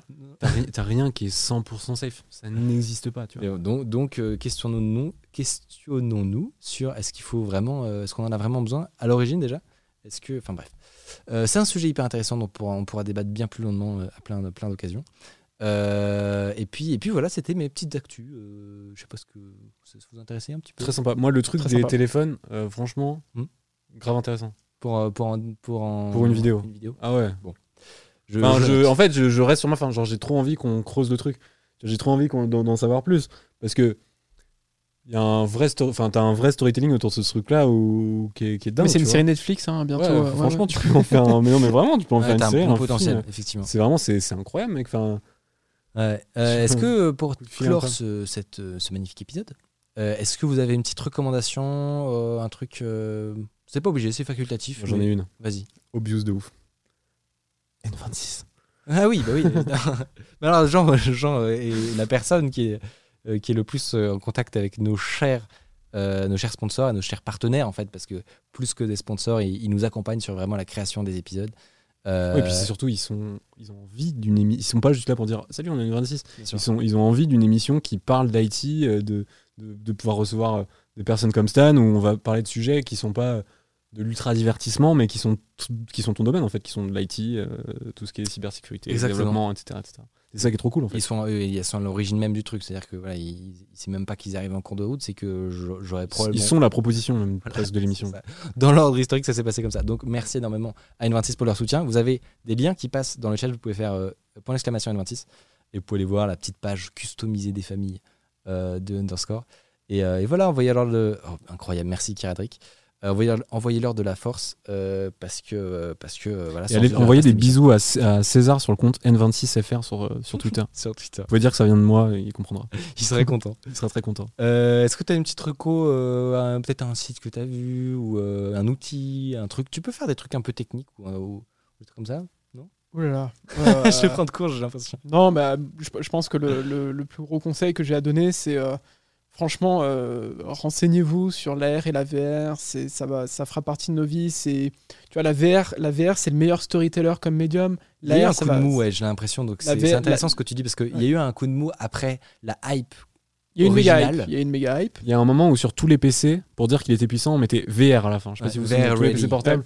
Ouais, VR ready, c'est pour dire. C'est euh, Intel Inside de, le, Ouais, de la. VR. ouais. Et ça, il y a eu un coup de mou. Voilà. Euh, Mais là, les usages sont là. Ouais. Les usages sont enfin là. T'as euh, Facebook qui évangélise euh, la moitié de la population de la Terre à coup de milliards de dollars euh, de Mark Zuckerberg pour Ouais. expliquer ce que c'est que la VR et la mettre. Moi, je commence à voir des. Bah là, le petit Je blanc. dis pas là, que c'est bien, je dis pas qu'il faut acheter un Oculus, je dis juste qu'il y a des efforts qui sont faits par, Ouais. des, par des, des entités titanesques. C'est un signe non négligeable que. Il se pas passe quelque chose. Il se, il se passe quelque chose. Voilà. Donc je vous, je vous conseille de vous renseigner là-dessus. C'est génial. Si vous êtes intéressé par. Enfin voilà, si, si vous êtes dans l'audience de Micode, je pense que ça vaut le coup que vous creusiez un peu ces histoires d'AR VR. Euh, mon message, c'est que moi je travaille là-dedans et vraiment tout le monde peut bosser là-dedans. Il suffit d'un peu de passion, c'est pas si compliqué. Ouais. Euh, C'est quoi comme En techno plus, nous on va recruter au- bientôt, donc euh, oh, oh, oh, Ah. voilà, s'il y a des, des gens qui sont intéressés dans, euh, parmi nous. Merci en tout cas énormément déjà à vous d'avoir regardé cette émission jusqu'au bout. J'espère que vous avez passé un bon moment. Merci à vous aussi d'avoir accordé euh, votre temps. Stan, c'était un énorme plaisir honnêtement. Euh, ça faisait bien longtemps que, que je voulais qu'on qu'on se revoie. Et puis euh, quoi de mieux que Underscore Ouais. Non mais euh, voilà, on, on va t'aider pour euh, amener euh, d'autres gens ici. euh, Ce que Stan m'a dit, c'est qu'il pourrait ouais. me filer des coups de main pour am- amener des gens euh, de plus en Du coup, plus. je pense qu'on a parlé de. Octave Klaba tout à l'heure. au hasard. Mais Non, euh, non, non, mais c'est, enfin, c'est, c'est super ce que vous faites ici. le, le- le format est cool. Euh, je pense que ça, ça doit plaire à, à pas mal de gens. Euh, il y a une, comme tu dis, il y a un vrai boulevard, il y a une vraie occasion pour faire ça. En fait, ce qui est triste, c'est que ça n'existe pas vraiment, Mm. euh, ou, ou- ou trop peu. Et, euh, et vraiment, parler de la tech aux jeunes et aux moins jeunes, c'est toujours important. Et comme tu le dis, à cause des dérives qu'on voit aujourd'hui. Donc, moi, je te soutiens à, à 100% euh, Merci. avec, avec mes petits bras. voilà, mais on- voilà, c'est, top. Ça fait trop plaisir. ça fait plaisir Venant de toi, voir surtout, tout ce que tu as fait. aussi.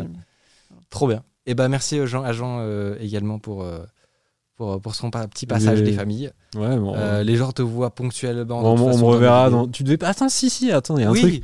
Il y a un truc. Jean la devais teaser quelque chose. je devais teaser en fin d'émission. Jean est la star de ma prochaine vidéo. Oh là là. On fait Oh quoi là là. Et on va se dire au revoir juste après. Où je fais un bot Tinder. En utilisant ma gueule. En utilisant la gueule de Jean. Et Merci, Mickaël. Et il y a un sens, c'est pas juste pour, euh, pour euh, faire un maximum de matchs. Euh, Ouh. on fait des expériences sociales hyper, hyper marrantes sur Tinder. Euh, et j'ai j'ai pas encore les résultats et je vais vous les montrer sur YouTube bientôt. Mais euh, on s'amuse comme des oufs. Voilà, sur ce, je vous dis à très bientôt. Euh, salut, à la Ah, prochaine. Salut, hein. merci Et, beaucoup. Et bah, merci à toi, mec. Et, euh, et bonne soirée à vous tous. Ciao, ciao. Tchuss. À la prochaine. Ciao.